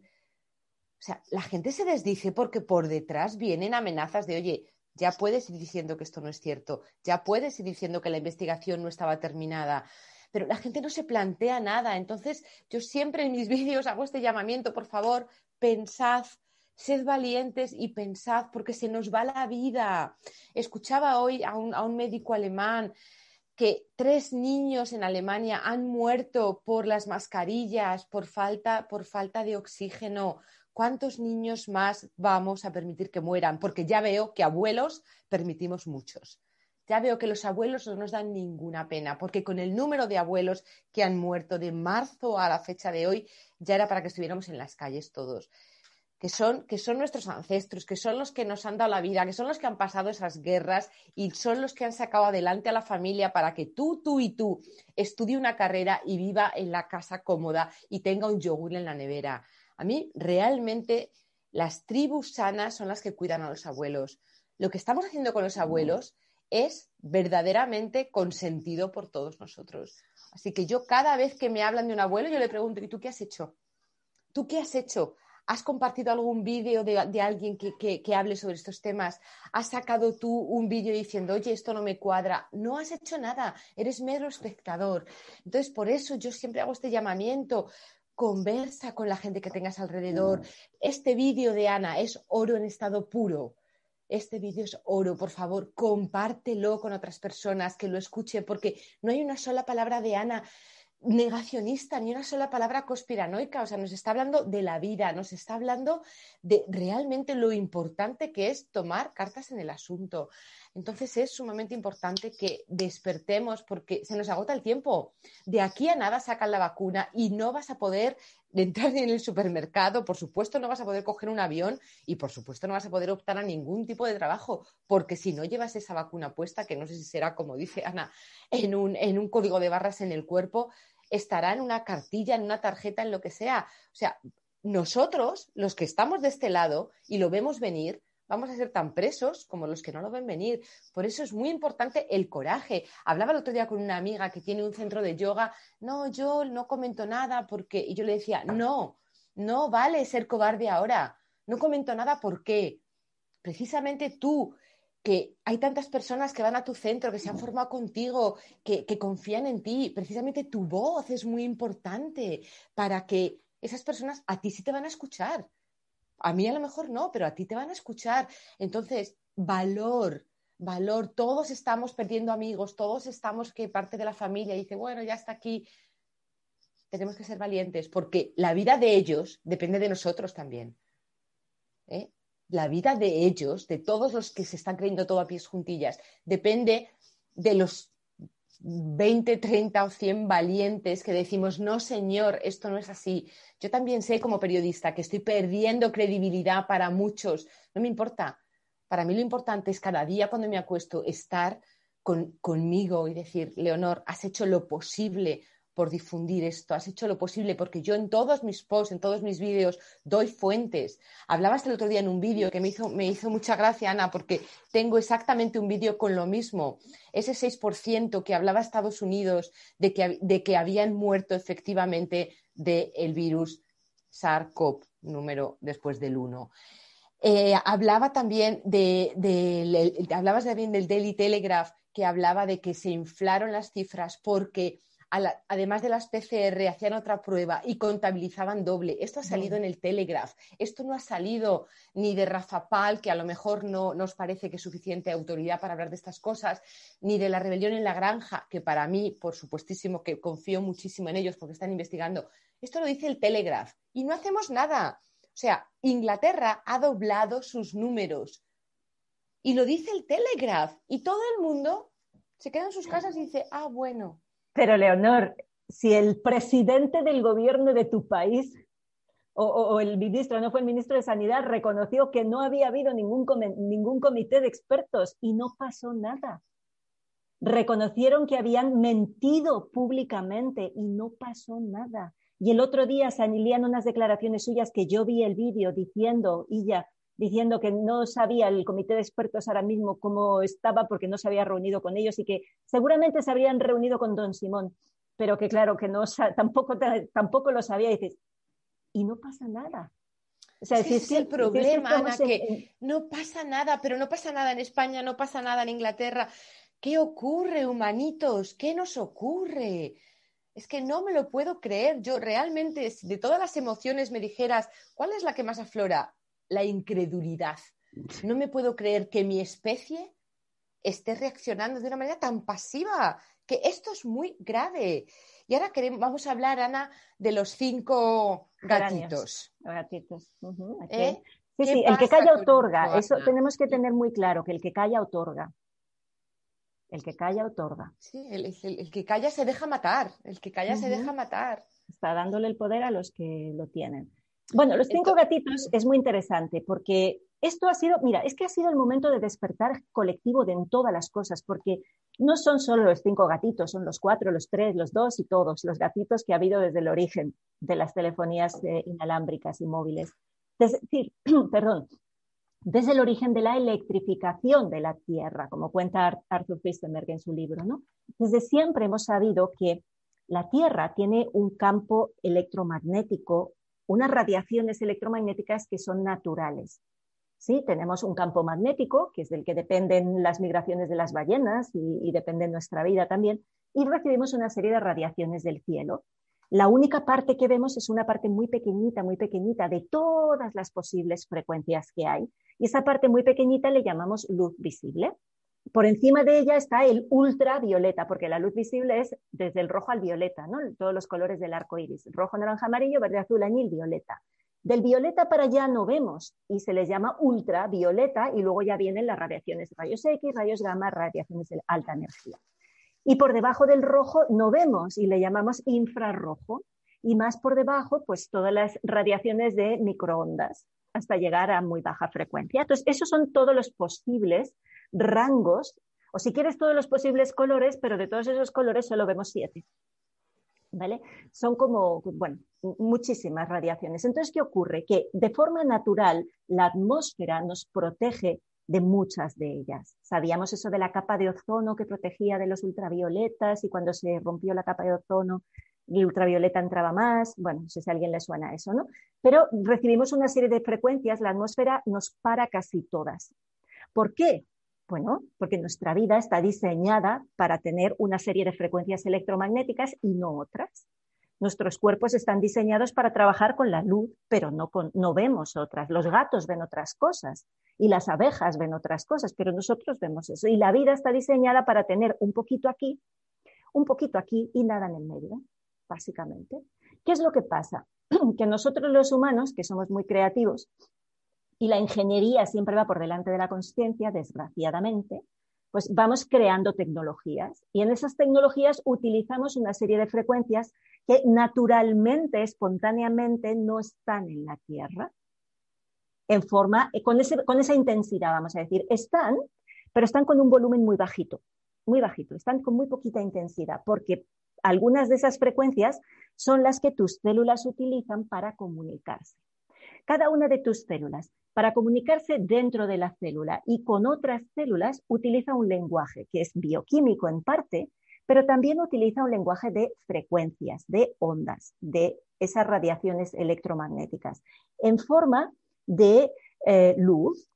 Nuestras células cuando se dividen generan luz, generan biofotones, una parte es ultravioleta, otra es luz visible, tenemos calor, estamos a 37 grados, eso es un infrarrojo, y también tenemos pues muchas frecuencias que van anidadas, unas dentro de otras. ¿Por qué? Porque los tamaños también están anidados. Tú tienes un cerebro como órgano, dentro del cerebro tienes las neuronas, y dentro de las neuronas tienes los microtúbulos, y dentro de los, ¿sabes? Vas teniendo estructuras dentro de estructuras y cada una de ellas tiene una frecuencia anidada dentro de la otra. Y estas van en rangos desde muy baja frecuencia hasta al menos luz ultravioleta, todo ese rango. Entonces, claro, ahí la vida está acostumbrada a trabajar con unos niveles naturales de las tormentas y de las radiaciones cósmicas y naturales de la propia comunicación celular. Pero ahora en esa sopa venimos los humanos y metemos un, un mega... Imagínate que tú estás en tu reunión en tu familia hablando con tu lenguaje normal, que es el que conoces, puedes escuchar por ahí el vecino que da un golpecito en la pared porque ha puesto un clavo y lo escuchas, y te... pero de repente alguien trae un mega altavoz que te pone ahí no sé cuántos miles de vatios de potencia a todo trapo. ¿Y qué pasa? Que tú ya no oyes nada más. Tú ya no oyes lo que te está diciendo tu madre ni tu hijo. Tú ya no entiendes qué te están contando. Ese, ese altavoz a todo trapo te va a matar. Hombre, no te va a matar como te mataría que te peguen un tiro. Pero a la larga, si tú no te puedes comunicar, si tus células pierden la capacidad de comprender a la otra y de comunicarse y de mantener el equilibrio, a la larga, eso te va a producir muchos problemas. Entonces, la electrificación artificial de la Tierra, 50-60 hercios en la corriente normal y sobre todo todas las potencias cada vez más grandes que se están poniendo en estos pequeños bichitos que tenemos aquí, bueno, ahora me da, como tengo ahí medio croma, me da medio, medio raro. En todo esto, ¿qué ocurre? Que es un montón de ruido para tu sistema. Es un montón de ruido. Con la mala suerte, si quieres llamarlo así, de que hay los procesos fisiológicos, cada uno de ellos tiene asociadas una serie de frecuencias y si tú le metes desde fuera esas frecuencias, pues estás haciendo lío en ese proceso, porque estás haciendo que una célula que se tenía que morir no se muere, que una que tenía que vivir se muera, que un proceso en el que tenía que meter calcio no meta calcio, que un proceso en el que tenía que absorber oxígeno no lo absorbe. ¿Por qué? Porque le estoy metiendo ruido y estoy haciendo que vibren de una manera diferente. Eso no solo pasa en los cinco gatitos. Han pasado en los cuatro, en los tres, en los dos y en el GSM. Ha pasado siempre. ¿Qué es lo que pasaba? Que antes había un teléfono. Ahora hay 400 teléfonos. Antes había una antena en el pueblo. Y si estabas en el lado cerca de la antena, tenías cobertura. Y si no estabas, te tocaba irte a la otra parte. Yo me acuerdo, en el pueblo pasamos las vacaciones, en casa de mi hermana no hay cobertura, se tenía que venir a la nuestra para hablar por teléfono. Había muchos lugares de sombra. Pero ahora no los hay. Ahora hay antenas cada 100 metros. ¿Por qué? Porque las nuevas tecnologías requieren más velocidad, que quieren más datos, quieren más de todo y quieren más conexiones en todas partes. Y ahora buscas una lámpara de pie y la que te venden funciona con Alexa. Y tú dices, nos hemos vuelto tan inútiles de no poderle dar al botón de la luz y tenemos que decir, Alexa, enciéndeme la luz. ¿En serio? O sea, ¿a qué llamamos bienestar? En nombre del bienestar nos han vendido el volvernos inútiles. Yo me río de mí misma cuando conduzco porque soy bastante mala eh, eh, orientándome, tengo bastante mala orientación. Entonces, siempre estoy con el tontón. Y siempre digo que el tontón me ha vuelto tontona, porque ya soy incapaz de ir a ningún sitio si no es con el tontón. Soy absolutamente tontona. Me defino así. Y entonces, claro, esto es lo que nos pasa, que nos volvemos cada vez más lerdos en la mayoría de las cosas y más vagos porque en el supuesto bienestar lo que estamos es cediendo continuamente nuestra capacidad de hacer las cosas. ¿no? Entonces, ¿qué ocurre con esto? Y con esto ya termino el, discurso. Siempre nos han interferido. estos cinco gatitos han sido la gota que colma el vaso y que ha hecho despertar a mucha gente y a muchos científicos. Bienvenido sea, porque todo lo que genere conciencia, bienvenido sea. No es solo que nos hayamos vuelto locos ahora con el 5, como dice la gente, y antes que pasaba lo mismo, pero antes había menos. Antes en una familia había un teléfono. Y tú y yo recordamos cuando no había teléfonos. Y yo tenía un novio y me encontraba en la universidad y no había teléfonos. Y sobrevivíamos. Pero ahora cada miembro de la familia tiene uno y tienes la Wi-Fi y el repetidor de la Wi-Fi y tienes 40.000 cosas conectadas. Y eso es un suma y sigue de radiaciones que en origen podrían ser naturales, pero que están a un volumen, naturales me refiero a que es un tipo de radiación que existe en la naturaleza. Lo que pasa es que no existe a ese volumen, en esa frecuencia, la Tierra no está diseñada y eso nos afecta a los humanos y afecta al resto de los seres vivos. Eso está cambiando absolutamente cómo nosotros estamos, cómo estamos siendo capaces de adaptarnos a lo que ocurre ahí fuera. Es un enorme problema.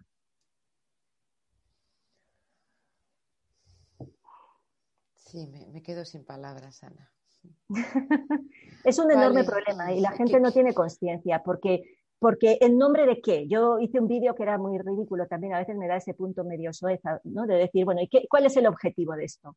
Que tú te puedas ir al campo y mientras estás haciendo pipi debajo del árbol te descargues el vídeo de YouTube. ¿En serio?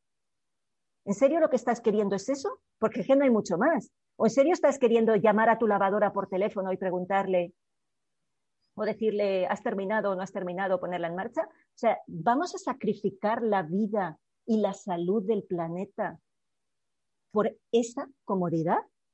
¿En serio? O sea, ¿en qué nos estamos convirtiendo? ¿En qué nos estamos convirtiendo? ¿En qué eres capaz de implantarte un chip para no tener que pagar en un sitio y que pase, cuando pases por el arco te lea y te cobren? ¿En serio tú sacrificas toda tu identidad y tu privacidad por la comodidad? No lo sé, yo no lo haría, pero cada uno que piense lo que quiera. Tú obsérvate cómo te sientes. Esto es un ejercicio que todo el mundo debería hacer. Por favor, háganlo. El domingo, sea cuando sea que vean este vídeo, el siguiente domingo, hagan ayuno digital. Ayuno digital significa que no voy a comer ninguna tecnología. Durante, pónganse, póngaselo fácil, cinco horas, sin ver nada, sin conectar el teléfono, sin contestar una llamada, ni un correo, ni un WhatsApp, ni ver un vídeo, ni conectarse a ninguna red social. Dejen todo apagado cinco horas un domingo y escúchense. ¿Cómo me siento? Te darás cuenta del nivel de dependencia brutal. El día que alguien se olvida el teléfono en casa cuando va a trabajar, cuando todavía la gente iba a trabajar, era un nivel de ansiedad terrible, porque me he olvidado el teléfono, que se va a morir, se va a hundir el mundo y yo sin teléfono y sin enterarme. Eso te da el nivel de dependencia. Cuando hablamos de los riesgos de las tecnologías, hay que tener en cuenta el efecto biológico, directo, fisiológico que tiene, el efecto psicoemocional, de dependencia continua, de inmediatez, de no poder esperar, de no tener tolerancia ninguna a la espera de que me contesten un mensaje, de la impaciencia absoluta, pero tienes que tener en cuenta también el coste energético que eso tiene sobre el planeta. Sabes que en, Wuhan y en, todo, y en China, sé que era en Wuhan, no sé si en alguna otra ciudad, están apagando las torres de 5G por la noche porque el consumo energético es brutal y no lo pueden sostener. ¿Sabes el consumo energético de los servidores de las nubes donde tenemos los datos? Tienen edificios enteros que tienen que estar refrigerados continuamente por el calor que genera la electricidad el consumo energético de todo eso es brutal. Es brutal. Entonces, estamos hablando de qué bienestar me estás contando. ¿Qué me estás vendiendo? Porque yo no te lo compro.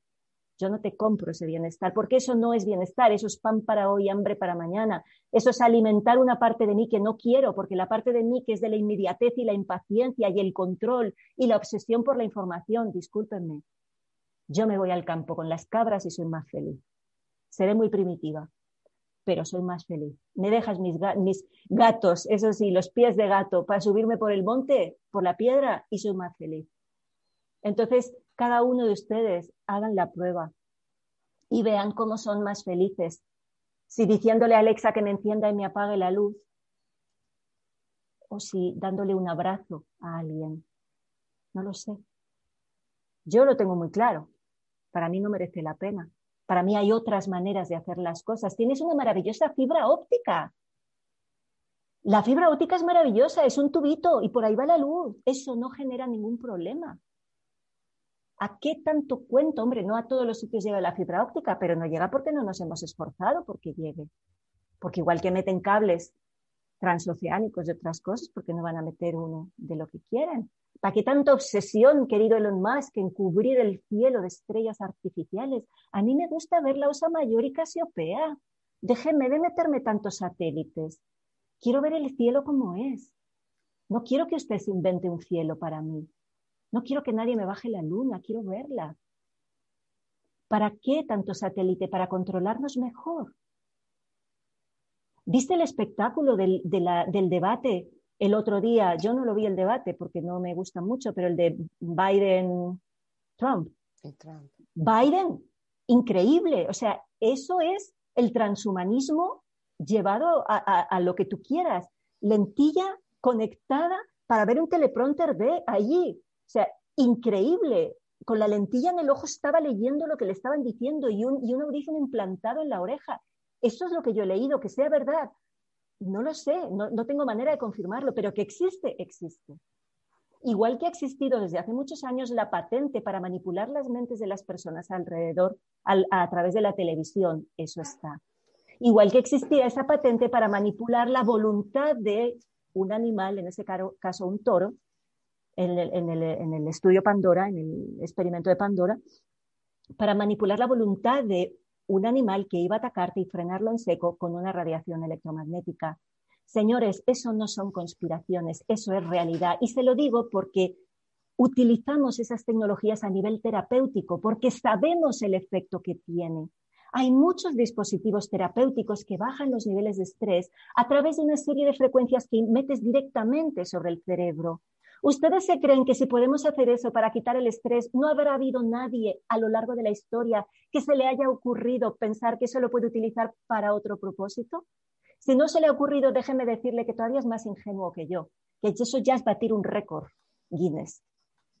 Pero todo eso está ahí. Podemos verlo y nos puede servir para sentir miedo, para sentir frustración o para abrir los ojos y decir, wow, todo lo que había ahí ahora qué es lo que yo sí quiero en mi vida y qué es lo que yo no quiero en mi vida. Si sé que a través de las 625 líneas hay sistemas y hay patentes desde hace 40 años para manipular tu mente, ¿sabes lo primero que voy a hacer? ¿A dónde me lleva esa información? Porque toda información te tiene que llevar a una experiencia y a una decisión y a una acción correcta. Si yo sé eso, lo primero que voy a hacer es apagar la tele. Lo primero. Ya está. Si yo sé que a través de esto me pueden estar manipulando, lo primero que voy a hacer es apagarlo. No porque entre en miedo, porque eso no me sirve para nada. Es porque me sirve para tomar las decisiones, para vivir como yo sí quiero vivir. Y si eso pasa por irme al monte con las cabras, pues, ¿qué les cuento? Mira el monte con las cabras, que te miran y hacen y no te insultan y no te llaman conspiranoica ni negacionista, ni te piden que te retiren el título que obtuviste con todo tu trabajo porque vas en contra de lo que otras personas dicen. Pero para mí lo importante de todos estos datos que he dado, que son muchísimos y a alguno le habrá crujido la neurona, e, es a dónde te lleva todo eso, a dónde te lleva esa información. Porque si te lleva el miedo, lo he hecho muy mal. Si te lleva a la contracción, lo he hecho muy mal. Quiero que te lleve a que tú te des cuenta que hay mucho más de lo que vemos, que solo vemos del rojo al violeta, pero hay muchos más colores que no vemos pero eso me tiene que llevar a elegir qué sí quiero en mi vida y a ponerle enfoque en qué sí quiero en mi vida. Yo sí quiero un montón de cosas en mi vida. Quiero paz, quiero belleza, quiero armonía, quiero escuchar el sonido del mar, quiero ver el sol y quiero que me acaricie la lluvia. Quiero tener todos los climas y no solo uno. Y quiero poder abrazar a las personas que amo. Y para tener eso voy a hacer todo lo que sea posible. Y voy a estar en todos los foros que haga falta. Porque eso es lo que sí quiero para mí. Y por ende, para todos los que resuenen conmigo y que quizás en este momento no tienen una cámara para estar delante y hablarle a la gente.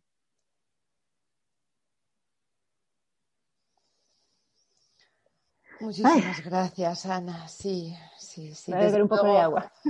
Contagias absolutamente tu sentir porque viene del corazón, porque viene de la coherencia y porque viene de una experta también, ¿no? A los que les gustan tanto los expertos y la ciencia. Ana viene del mundo de la ciencia. Ana es una experta. Ana estudió ciencias en COU, estudió en la universidad en el lado de las ciencias. Así que aquello de, según los científicos, vale, pues este vídeo es según la científica Ana María Oliva. Así que escuchemos sus palabras porque tiene mucho de ciencia y mucho de conciencia y mucho de vida, Ana porque no escucho hablar de vida. De estos, bueno, nunca, pero en estos meses nadie habla de vida. Hablan de muerte, hablan de enfermedad, hablan de contagios, hablan de peligro, hablan de si yo no me pongo en la mascarilla soy un egoísta porque no te estoy cuidando. Todo de lo que hablamos es el lado oscuro de la vida, el otro lado. ¿Por qué no hablamos de la salud? Antes estabas hablando y me estaba recordando a Hammer, que de hecho Hammer tiene un libro que incluso has mencionado una frase, La medicina patas arriba. El doctor Hammer, os animo a leer al doctor Hammer porque explica todo lo que nos ha contado Ana. Y el doctor Hammer era director de un hospital en Stuttgart, ¿vale? Tenemos a otro gran experto allí, digo, era porque murió hace unos años el doctor Hammer habla de todo esto que nos ha explicado Ana, de cómo nos influye en el cuerpo absolutamente todo lo que vivimos, todas las emociones. Y efectivamente, el miedo, el silencio y el sentirme una victimita de lo que está ocurriendo no ayuda absolutamente nada. Muy bien, bueno, quería comentar em, en el libro Lo que tu luz dice, me impactó mucho cuando lo leí allá por el 2015, creo que sacaste ese libro, 2014, 14. Mm. es cuando nos conocimos. Eh, había imágenes que habías hecho con una máquina de, me acuerdo, de un niño jugando y se, y se veía su campo electromagnético y luego de un niño con el móvil o con un videojuego y salía ese campo electromagnético como roto, ¿no? ¿Nos podrías explicar un poco para que nos demos cuenta cómo se nos rompe o cómo se nos destroza ese campo electromagnético constantemente? Sí, lo primero que tenemos que entender es que no terminamos donde termina nuestra piel. Para mí es una de las cosas eh, que más me hizo darme cuenta de, más me cayeron, ¿sabes cuando te cae una ficha, ¿no? Cuando, no sé cómo se dice eso, cuando de repente entiendes algo. Nosotros no terminamos donde termina nuestra piel. La Tierra no termina en la superficie. Bueno, la Tierra tiene una atmósfera alrededor y en cada una de las capas de la atmósfera pasan cosas diferentes. Por una pasan los aviones, por otra pasan los cohetes y en otras hay auroras boreales. Cada capa hay una cosa diferente. Nosotros no terminamos donde termina nuestra piel.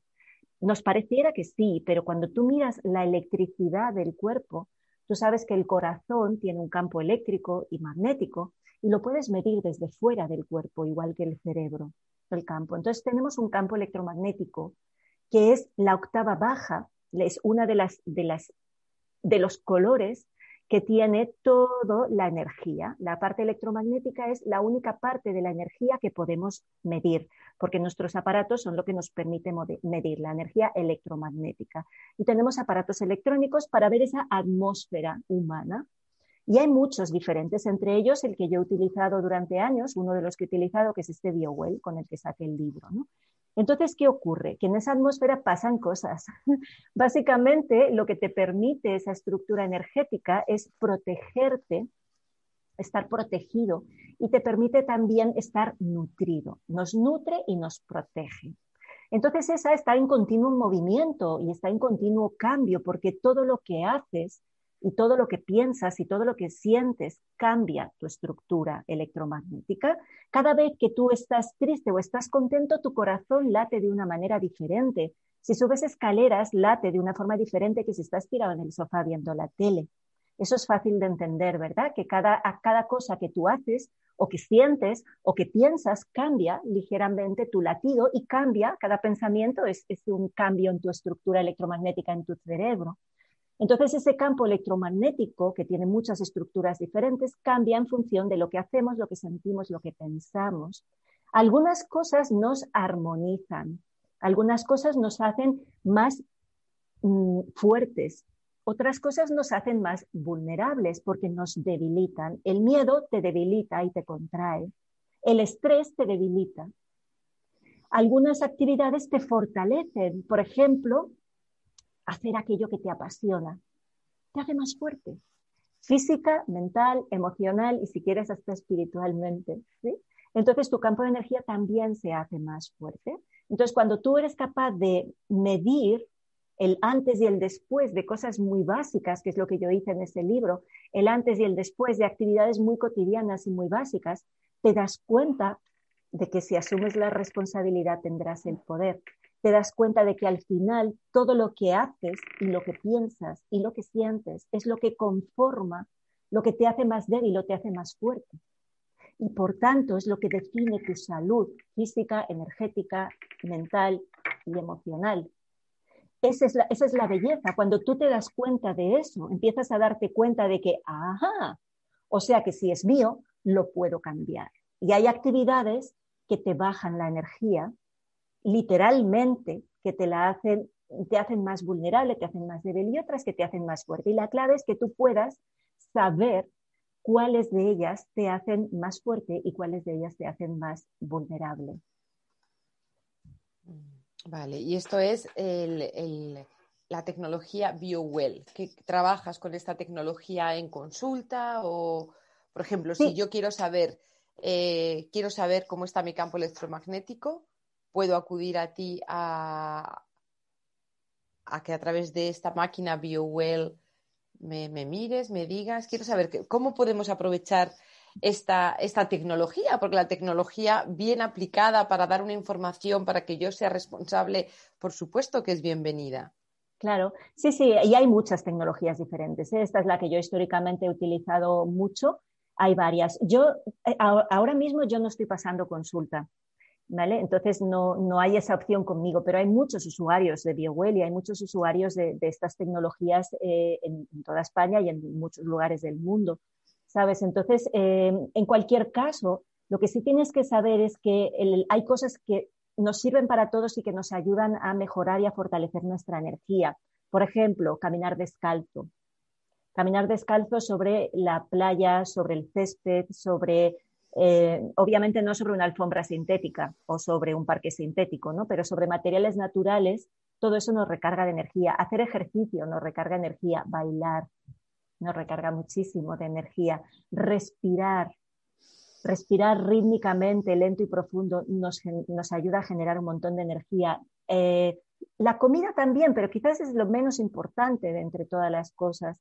Y el hacer lo que amas hacer, hacer lo que te apasiona, es lo que más energía te va a dar siempre, siempre. Entonces, esas son como cuatro cositas muy básicas que todos podemos hacer independientemente de que tengas la suerte o no de encontrar a alguien que te pueda medir esos niveles de energía.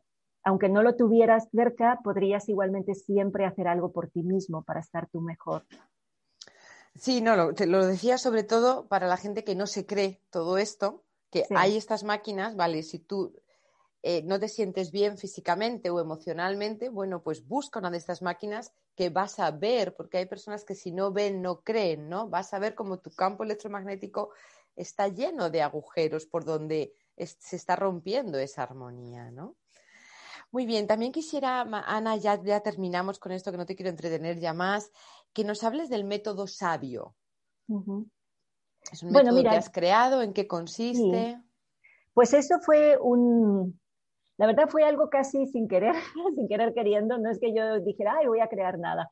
Eh, yo hice, como sabes, estudié mucho de muchas áreas diferentes y cuando terminé el doctorado ya llevaba tiempo eh, pues dedicándome al mundo de las terapias y de intentar, eh, intentar que todo eso fuera algo práctico y no simplemente una entelequia mental, por más que a mí me divierta mucho el leer por leer, ¿no? pero siempre me gusta, como, como buena ingeniera, siempre intento buscar la aplicación y esto para qué sirve, ¿no? Eh, y entonces, pues ya llevaba tiempo utilizando la antigua BioWell, que era la GDV, y, y, viendo pues esos cambios, intentando encontrar herramientas que me ayudasen a ayudar a la gente a colaborar a que cada uno pudiese tener un mm, mejor equilibrio y mejores condiciones para hacer los procesos que toquen hacer, entendiendo que nada está separado del resto, entendiendo que lo físico, lo mental, lo energético, lo emocional va todo junto, pero precisamente porque va todo junto, si tú estás muy cansado físicamente, te va a costar más hacer un proceso emocional. Si tú estás muy cansado mentalmente, no vas a tener ganas de moverte físicamente. Y va todo unido. Entonces, da igual desde dónde interactúes, todo va a tener una repercusión en el todo. Entonces, lo que intenté fue buscar herramientas desde lo mental, desde lo emocional, desde lo físico, desde lo energético, que me ayudasen a que la persona pudiese tener más recursos y estar en el mejor punto posible de partida para hacer aquellos cambios que tenga que hacer en su vida para alcanzar el nivel de bienestar que quiera. Y a eso le llamé salud bioenergética y de ahí la abreviatura quedó en SABIO, ¿no? que me parecía que, bueno, pues que también tenía sentido porque al final lo que queremos en esta vida es llegar a tener la sabiduría suficiente para aceptar lo que toca aceptar y para cambiar lo que, lo que podemos cambiar. ¿no? Entonces hice eso, la verdad que yo lo iba haciendo eh, con, mis, conmigo primero, con mi gente cercana, con los pacientes que iban llegando. Y hubo un momento en que hubo gente que se me acercó y me dijeron, quiero hacer lo mismo que haces tú. Y entonces lo que hice fue eh, intentar protocolarizar todo lo máximo, intentar racionalizarlo y hacerlo de una forma estructurada. Entonces empecé a crear un curso que era el, experto eh, en salud energética, en el que explico todo lo que la ciencia sabe sobre los campos de energía humana. Bueno, lo que yo he entendido, claro, lo que yo he podido acceder de, es muy arrogante, ¿no? Decir todo lo que la ciencia sabe. Bueno, lo que yo sé que la ciencia, que he podido leer a través de la ciencia sobre los campos de energía humana y su vinculación con la salud, porque si comprendemos eso, puedes utilizar muchas herramientas, incluso darle la vuelta a la herramienta que tú ya tenías para aplicarla de una manera con otra conciencia y, de otra forma. Entonces, es, eh, ahora básicamente más que hacer las eh, terapias o los, eh, los programas que estaba haciendo, estoy más dedicada a formar a personas para que lo puedan aplicar, ¿sabes? Y entonces el método es eso, es el protocolo, pero sobre todo el conocimiento que te permite aplicar esos protocolos para que cada uno esté. Yo pienso que nada cura a nadie ni nadie cura a nadie.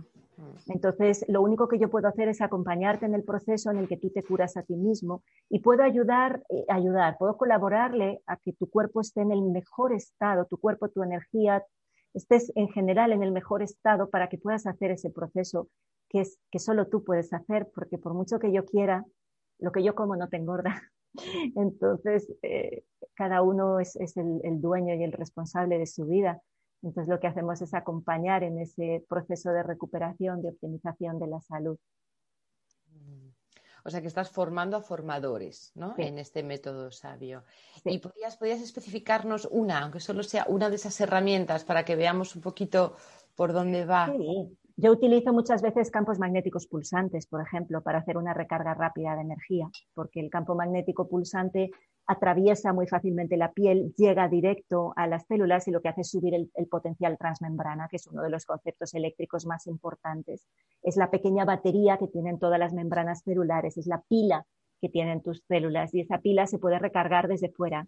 Habitualmente se recarga desde dentro, cada vez que haces ejercicio físico tú la recargas desde dentro, pero si por lo que sea no puedes, pues puedes utilizar la recarga desde fuera. Y cuando utilizas esos campos magnéticos de la forma correcta, lo que consigues, subes el potencial transmembrana y eso mejora todo el, transporte de todo, permite que entre el oxígeno, entren los nutrientes, salgan todas las toxinas, salgan el agua que ha creado inflamación, y entonces todo encuentra otra vez su equilibrio, con lo cual tiene muy buen efecto a nivel de mejorar, por ejemplo, pues tanto el estado de ánimo y la sensación de estar relajado y de, de tener energía como pues te puede mejorar a nivel de inflamaciones y de cosas. El tema es que siempre hay que encontrar la causa, porque si yo me dedico a quitar síntomas sin haber encontrado la causa, pues le estoy haciendo flaco favor al cuerpo, a no ser que sea algo realmente de, emergencias, que entonces sí, sí, sí, yo siempre digo lo mismo, si te duele mucho una muela, ok, podemos hacer un tratamiento que te quite el dolor, pero vete al dentista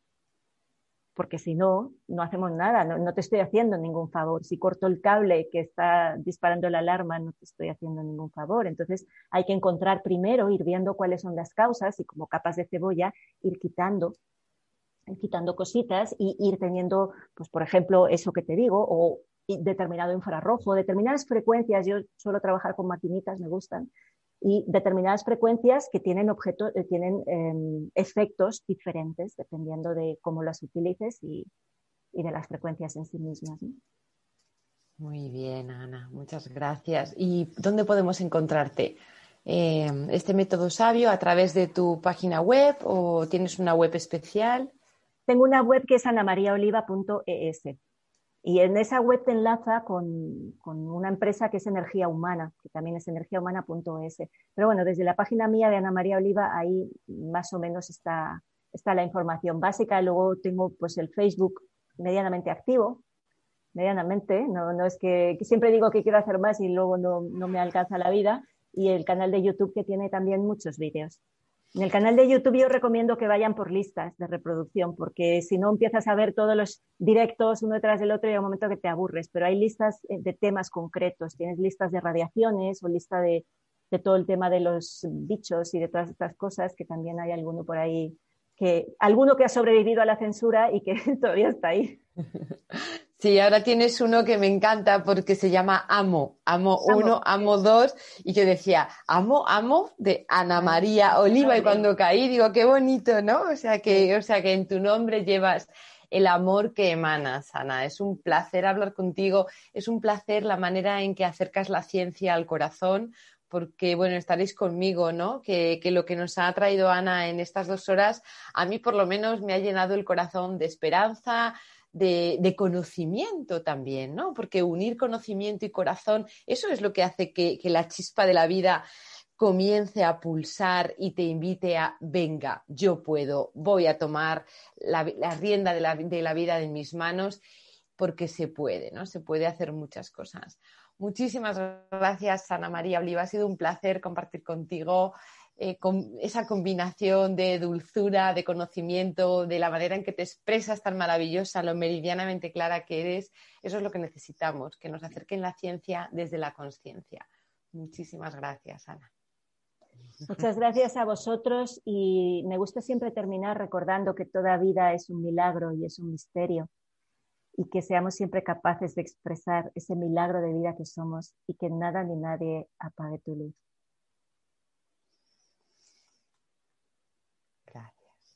Que así sea. Que así sea.